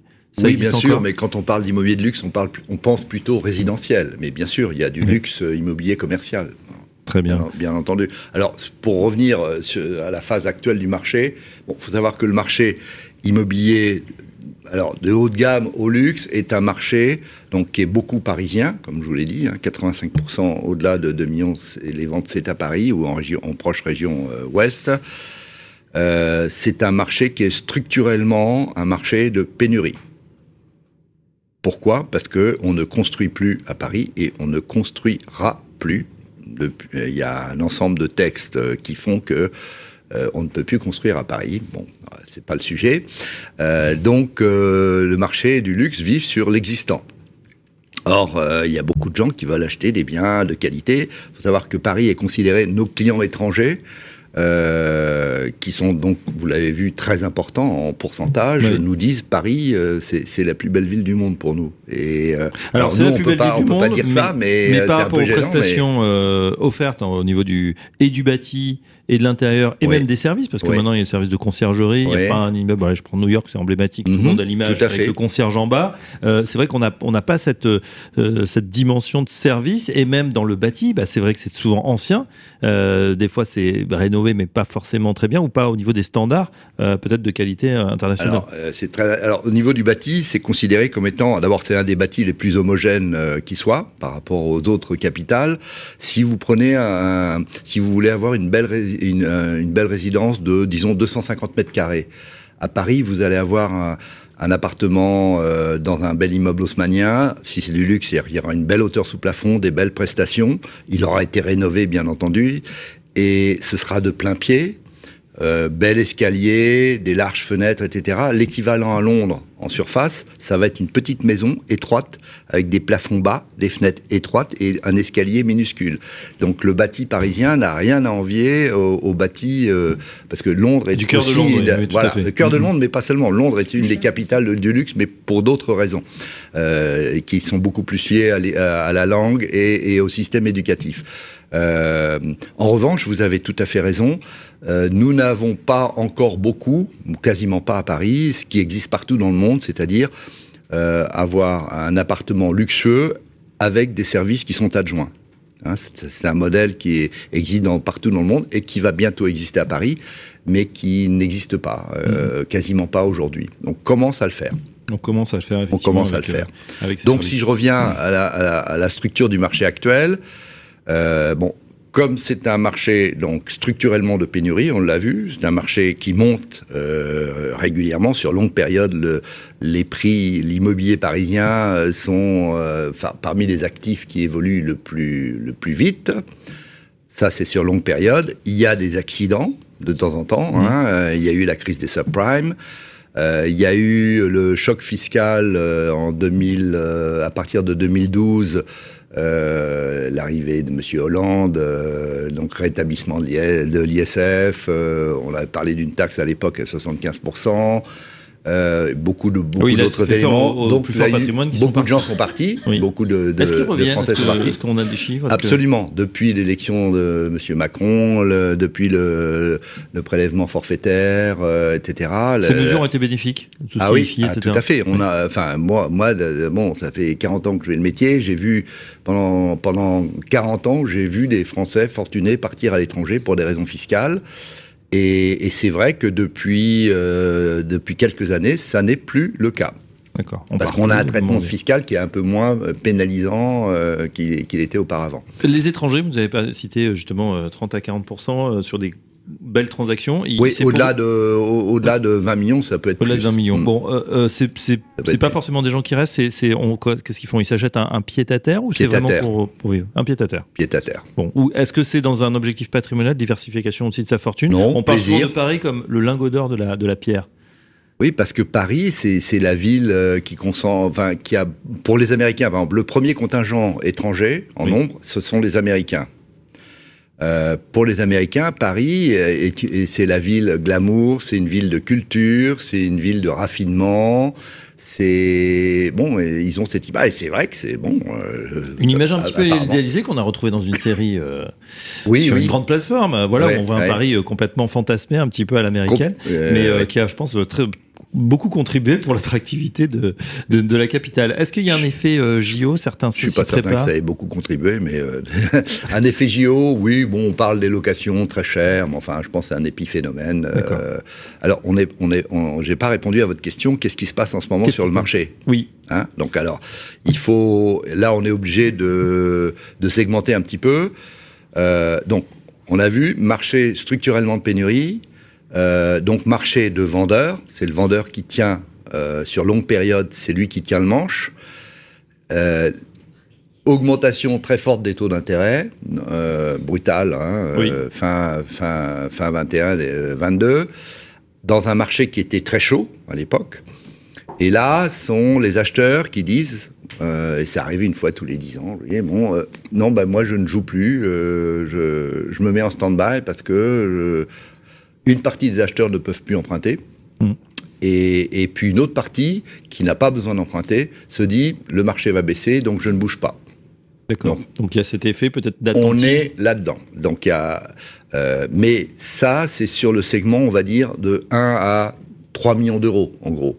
C'est-à-dire L'appartement, le bel appartement familial, euh, c'est pas le super appartement de luxe. Dans le vrai luxe, c'est-à-dire au-delà de 4, 5 millions et au-delà, on a, on l'a vu, une pourcent- un pourcentage majoritaire d'étrangers. Et là, les gens sont très exigeants quand ils trouvent ce qu'ils veulent. Ben, Je veux être à Saint-Germain-des-Prés, je veux un dernier étage, je veux une vue, je veux un balcon. Mhm. Euh, bon, là, euh, si on lui amène ce qu'il recherche, euh, il va pas hésiter parce qu'il sait qu'il peut attendre un peu de temps avant de le retrouver et il n'a pas de problème de financement. D'accord. Donc, euh, Ça veut dire quand même que, juste pour euh, terminer Ouais. sur cet aspect euh, perspective, ou, ou du moins bilan, puisque avant les perspectives, le bilan de, de fin d'année, on est à la Ouais. fin d'année, pour, pour Daniel Féo, la- l'année est, est positive tout de même, ou on a une contraction par rapport à, à 2022 elle est, elle est, elle est, elle est positive en termes global, mais elle est, nettement moins positive que en 2022. D'accord. Ce qui est intéressant, c'est euh, que nous observons en ce moment, même sur ce segment, disons, bourgeois, familial, on observe que les choses commencent à bouger. C'est-à-dire que des vendeurs commencent à accepter qu'il y a une nouvelle donne, un nouveau rapport de force, hein, donc qui se traduit en termes de prix. Il y a une baisse des prix, donc euh, en moyenne euh, sur le marché parisien, qui est de l'ordre de 6%, 6-7%. Et on a des acheteurs qui, compte tenu de cette baisse de prix, ont envie de revenir. Bah oui, Donc, sur euh, 1, 2, 3 millions d'euros, ça Notre, peut faire une euh, différence. bon, très clairement, enfin, nous, ce que l'on pense, c'est qu'au deuxième trimestre euh, 24, on, on aura un nouvel équilibre. Un nouvel équipe, donc Voilà. euh, peut-être une fin de la, la baisse, mais en tout cas c'est amorcé. Tout à fait. Ou du moins, à euh, bah, certains Tout commencent à, se dire, bah voilà, les prix qu'on a eu peut-être fin 2021 jusqu'à mi-2022, c'est terminé. Les- la hausse des taux est passée par là. Euh, tiens, même question, puisqu'on est à l'heure du, du bilan, chez, chez Mauboussin, comment s'est déroulée votre année? Est-ce qu'il y a toujours cette appétence? Puisqu'on sait qu'aujourd'hui, bah, voilà, peut-être depuis un an et demi, bah, tout le monde commence à regarder un petit peu ce qu'il dépense. Le pouvoir d'achat, euh, c'est la, la problématique du jour. Est-ce que, euh, chez le- alors peut-être pas vos, vos- vos plus 400 euh, clients les plus privilégiés, mais qu'est-ce- quelle est la tendance? Ça sera une bonne année, mais moins bonne que 2022. également Significativement parce que la période de fin août à fin novembre marque une tension sur le, le comportement d'achat des Français. Oui.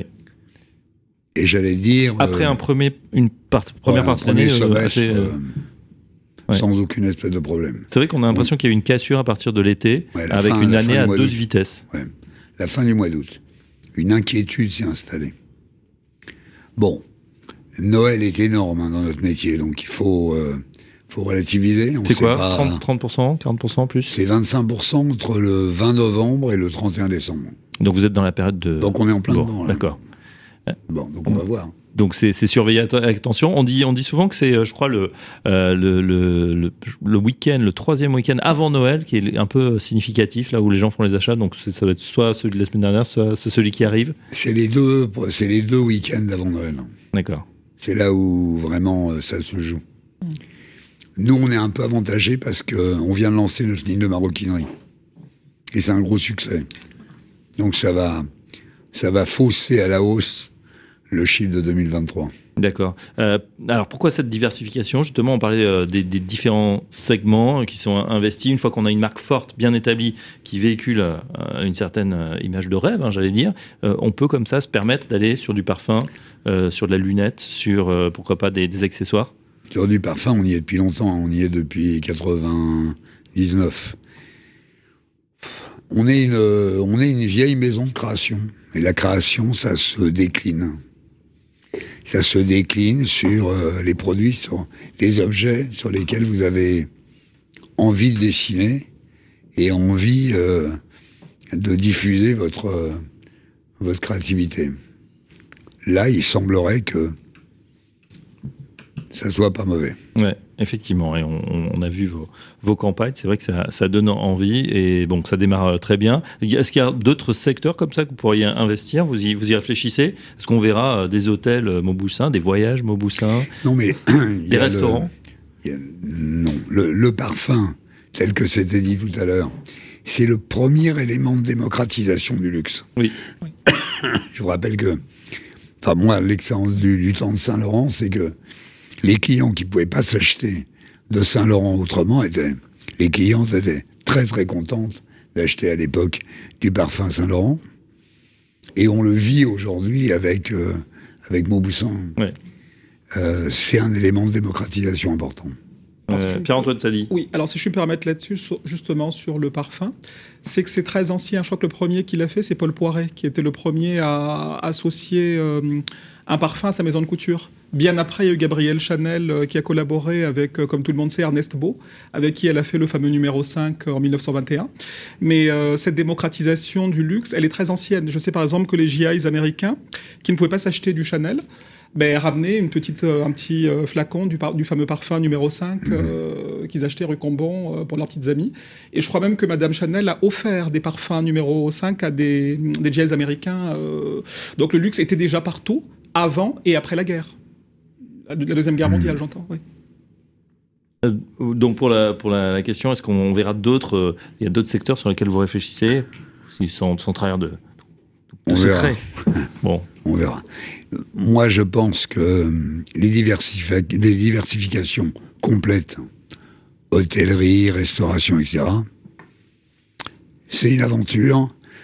C'est une aventure dont il faut être sûr qu'on aura les talents nécessaires Hmm. et les ressources. Il faut, faut éviter les éléments de mimétisme. Ils peuvent être dangereux. Euh, on, on continue avec, euh, avec vous, euh, Louis Pio. Justement, là, on, on- on était sur le, bah, la thématique un peu du bilan de, de fin d'année. Est-ce que vous avez été touché aussi par cet effet un petit peu de, de contraction qu'on a vu hein, sur beaucoup, beaucoup de, de secteurs Ou est-ce que voilà, l'aviation d'affaires se, se porte plutôt bien? Bah, Actuellement, on a euh, une activité euh, similaire à celle de l'année dernière. On a récupéré aussi l'activité d'avant Covid de 2019, mais on est un petit peu en dessous de euh, plus loin de 2007-2008. Qui étaient les meilleures années? Oui. D'accord. Ça s'explique par euh, quoi les, les- Bah, la crise des subprimes Ouais, a les quand banquiers même sont fait- plus- provoqué un- une modification de l'économie de manière importante. Ouais, ouais, c'est vrai. Et, euh, et pour les, perspectives euh, 2024, justement, hein, peut-être avec des, trajets, une influence, on parlait tout à l'heure des, Jeux Olympiques ou des grands événements comme ça, ça, a une influence ou pas trop? Non, je ne pense pas que les grands événements aient une influence sur nous, sur notre activité au niveau de notre entreprise. Par contre, euh, effectivement, euh, un climat économique euh, et dans la population serein et souriant, c'est les les meilleurs facteurs d'activité. Ouais, e-, exactement. J'ai une question justement sur les sur les, les, règles aussi ou les, le type d'appareil. On n'en a pas parlé, proposé. avec quoi on voyage? Alors, euh, les avions que nous proposons sont tous exploités suivant euh, les mêmes euh, règles techniques que les avions des compagnies régulières. Ce sont des règles donc qui sont contrôlées par le ministère des Transports ou son équivalent. Donc en France, c'est la direction de l'aviation civile. Donc après ça, c'est des avions qui, au lieu d'être exploités suivant un réseau de lignes régulières, sont exploités pour faire le vol à la demande que dont nos clients ont besoin. Oui, d'accord. Voilà, au niveau technique, euh, donc euh, on est dans un niveau de, de sécurité euh, maximale par rapport à tout ce qui se fait dans l'aviation. Et au niveau des, marques ou des modèles Les modèles d'avions que nous utilisons, on utilise bien entendu des jets d'assaut qui sont assez célèbres et tout. On utilise aussi beaucoup d'avions de marque Cessna Citation ou Embraer Phenom ou encore euh, Bombardier Challenger en fonction des besoins de nos clients. Très bien. Est-ce que tiens, il y a une rubrique euh, voyage ou pas encore dans Ecostilia Alors avant ça, j'aimerais préciser une chose, c'est que la, crise des subprimes n'a pas du tout été fatale à l'industrie du luxe, bien au contraire. Je pense que vous le savez tous.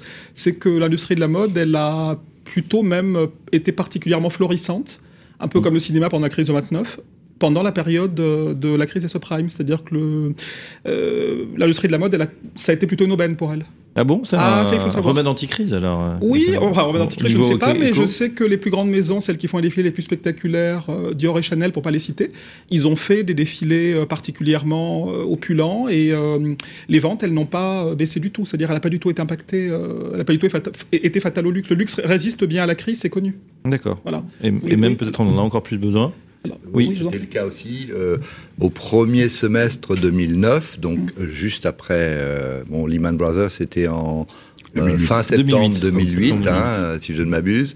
On n'avait jamais vendu, on n'a jamais vendu autant de biens au-delà de 4 millions à l'époque. On n'avait jamais vendu autant de biens au-delà de 4 millions à Paris qu'au premier semestre 2009.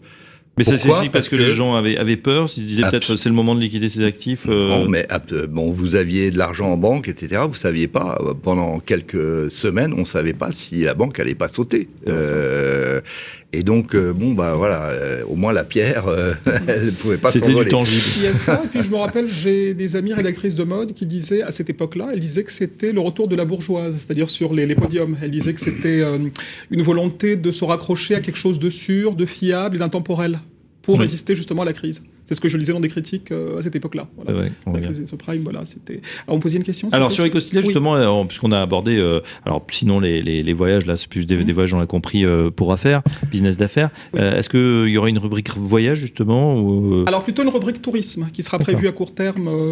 alors au début particulièrement ciblée sur la France et le, parce que faut, faut préciser quand même beaucoup de nos compatriotes vont en vacances surtout en France particulièrement période de crise. Les, vacances en France sont très prisées dans l'Hexagone.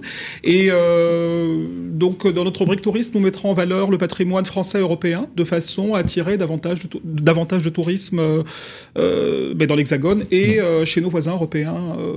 voilà. D'accord. vous êtes aujourd'hui en, traduit en anglais Oui. C'est écrit en anglais ou c'est traduit Non, non, non, non, non, Nous écrivons les articles, les articles, pardon. moi et mes pigistes, on écrit en français et j'interviewe des personnes euh, je tiens à interviewer en français. Alors ça m'arrive de, l'anglais parce qu'on a eu des grands couturiers américains que j'ai interviewé, euh, notamment quelqu'un qui a fait euh, des costumes pour Hunger Games, que tout le monde connaît, qui est un blockbuster hollywoodien. Ben pour lui, j'ai dû passer à l'anglais. Mais sinon, nous défendons farouchement la langue de Molière, mais nous nous adaptons aussi à nos interlocuteurs, enfin à nos lecteurs étrangers. donc pour ça, nous avons une équipe de traduction. Voilà. Et, euh, vous êtes, euh, et vous allez vous traduire dans d'autres langues ou... C'est prévu. Alors effectivement. Alors moi, je tiens particulièrement à faire l'italien, même s'il n'y a pas énormément de. Il disent que c'est une langue morte. Moi, je...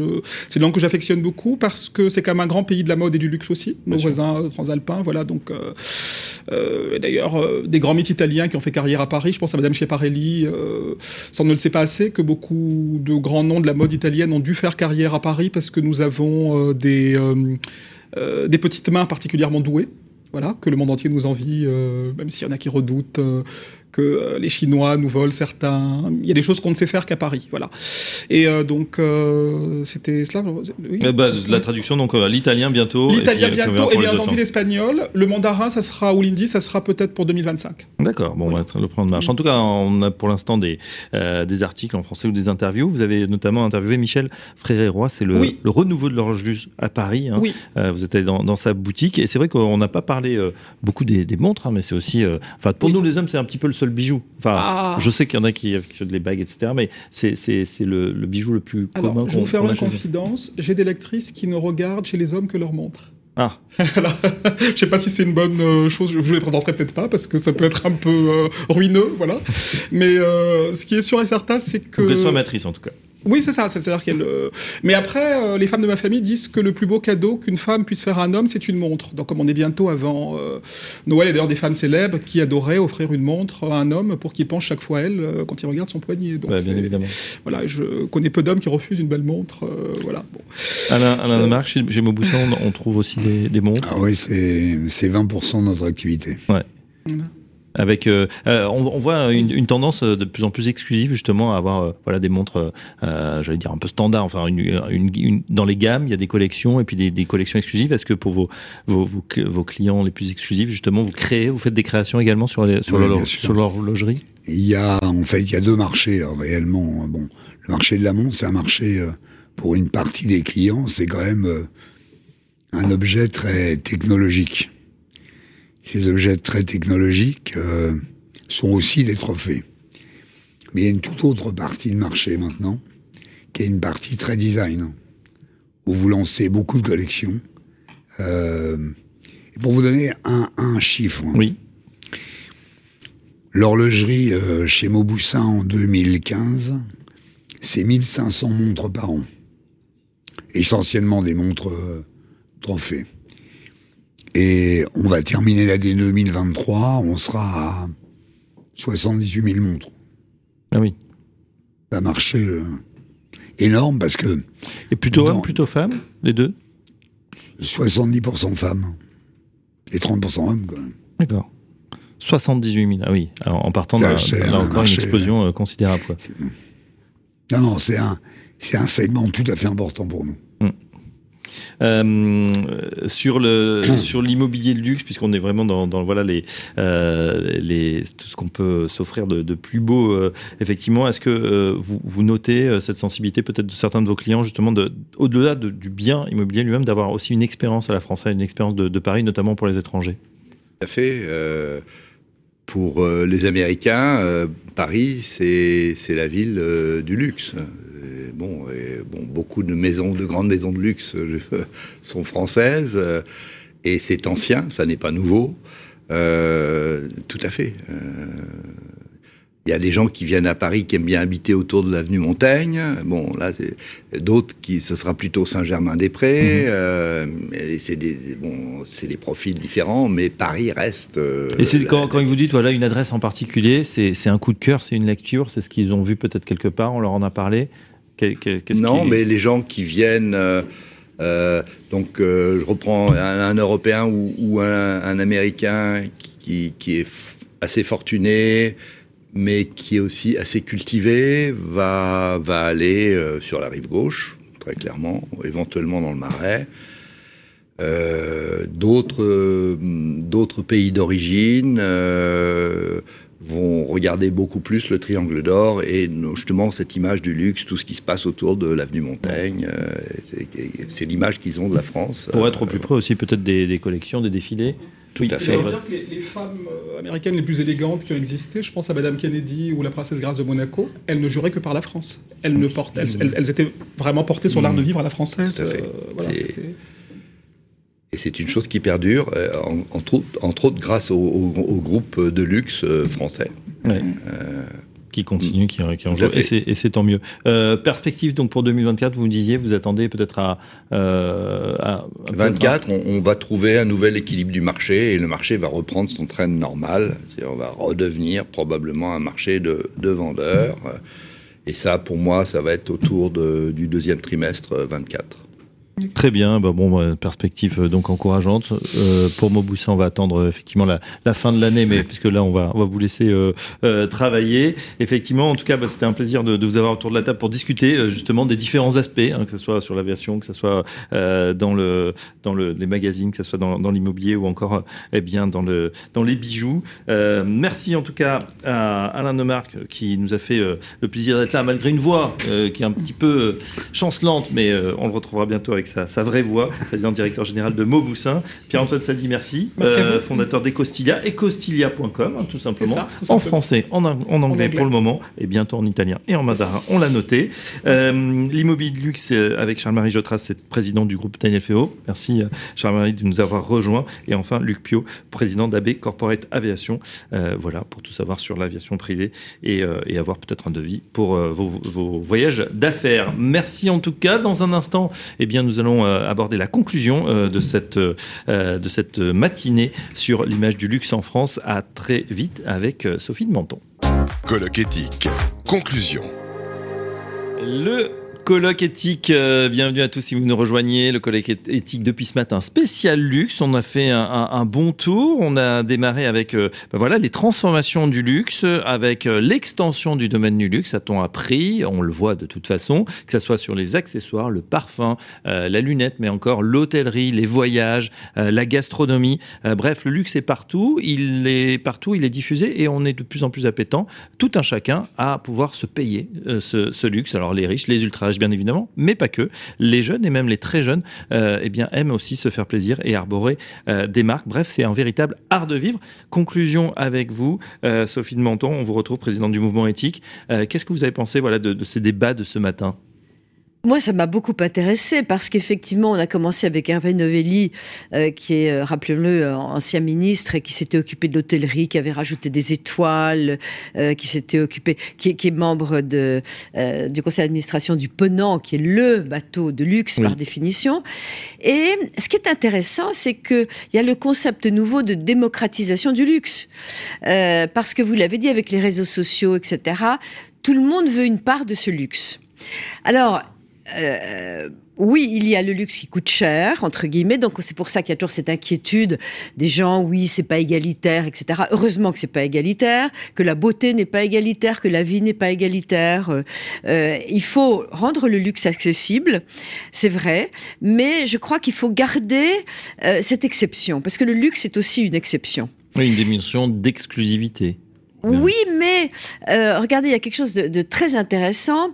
Euh, à la montagne, euh, vous avez des fermes magnifiques euh, Oui. dans un encadre extraordinaire et euh, nous apprenions il y a un instant que l'immobilier était un, euh, était un, un facteur de luxe et c'est terrible. Vous avez des, des gens qui, euh, qui travaillent, qui sont là avec leurs bêtes, etc. S'ils vendaient leur chalet à Megève ou à Gstad, euh, ça vaudrait euh, 10 millions d'euros ou, 5 ou 20 millions d'euros. Mais c'est leur exploitation, c'est leur outil de Mais c'est travail. leur exploitation, c'est leur outil de travail.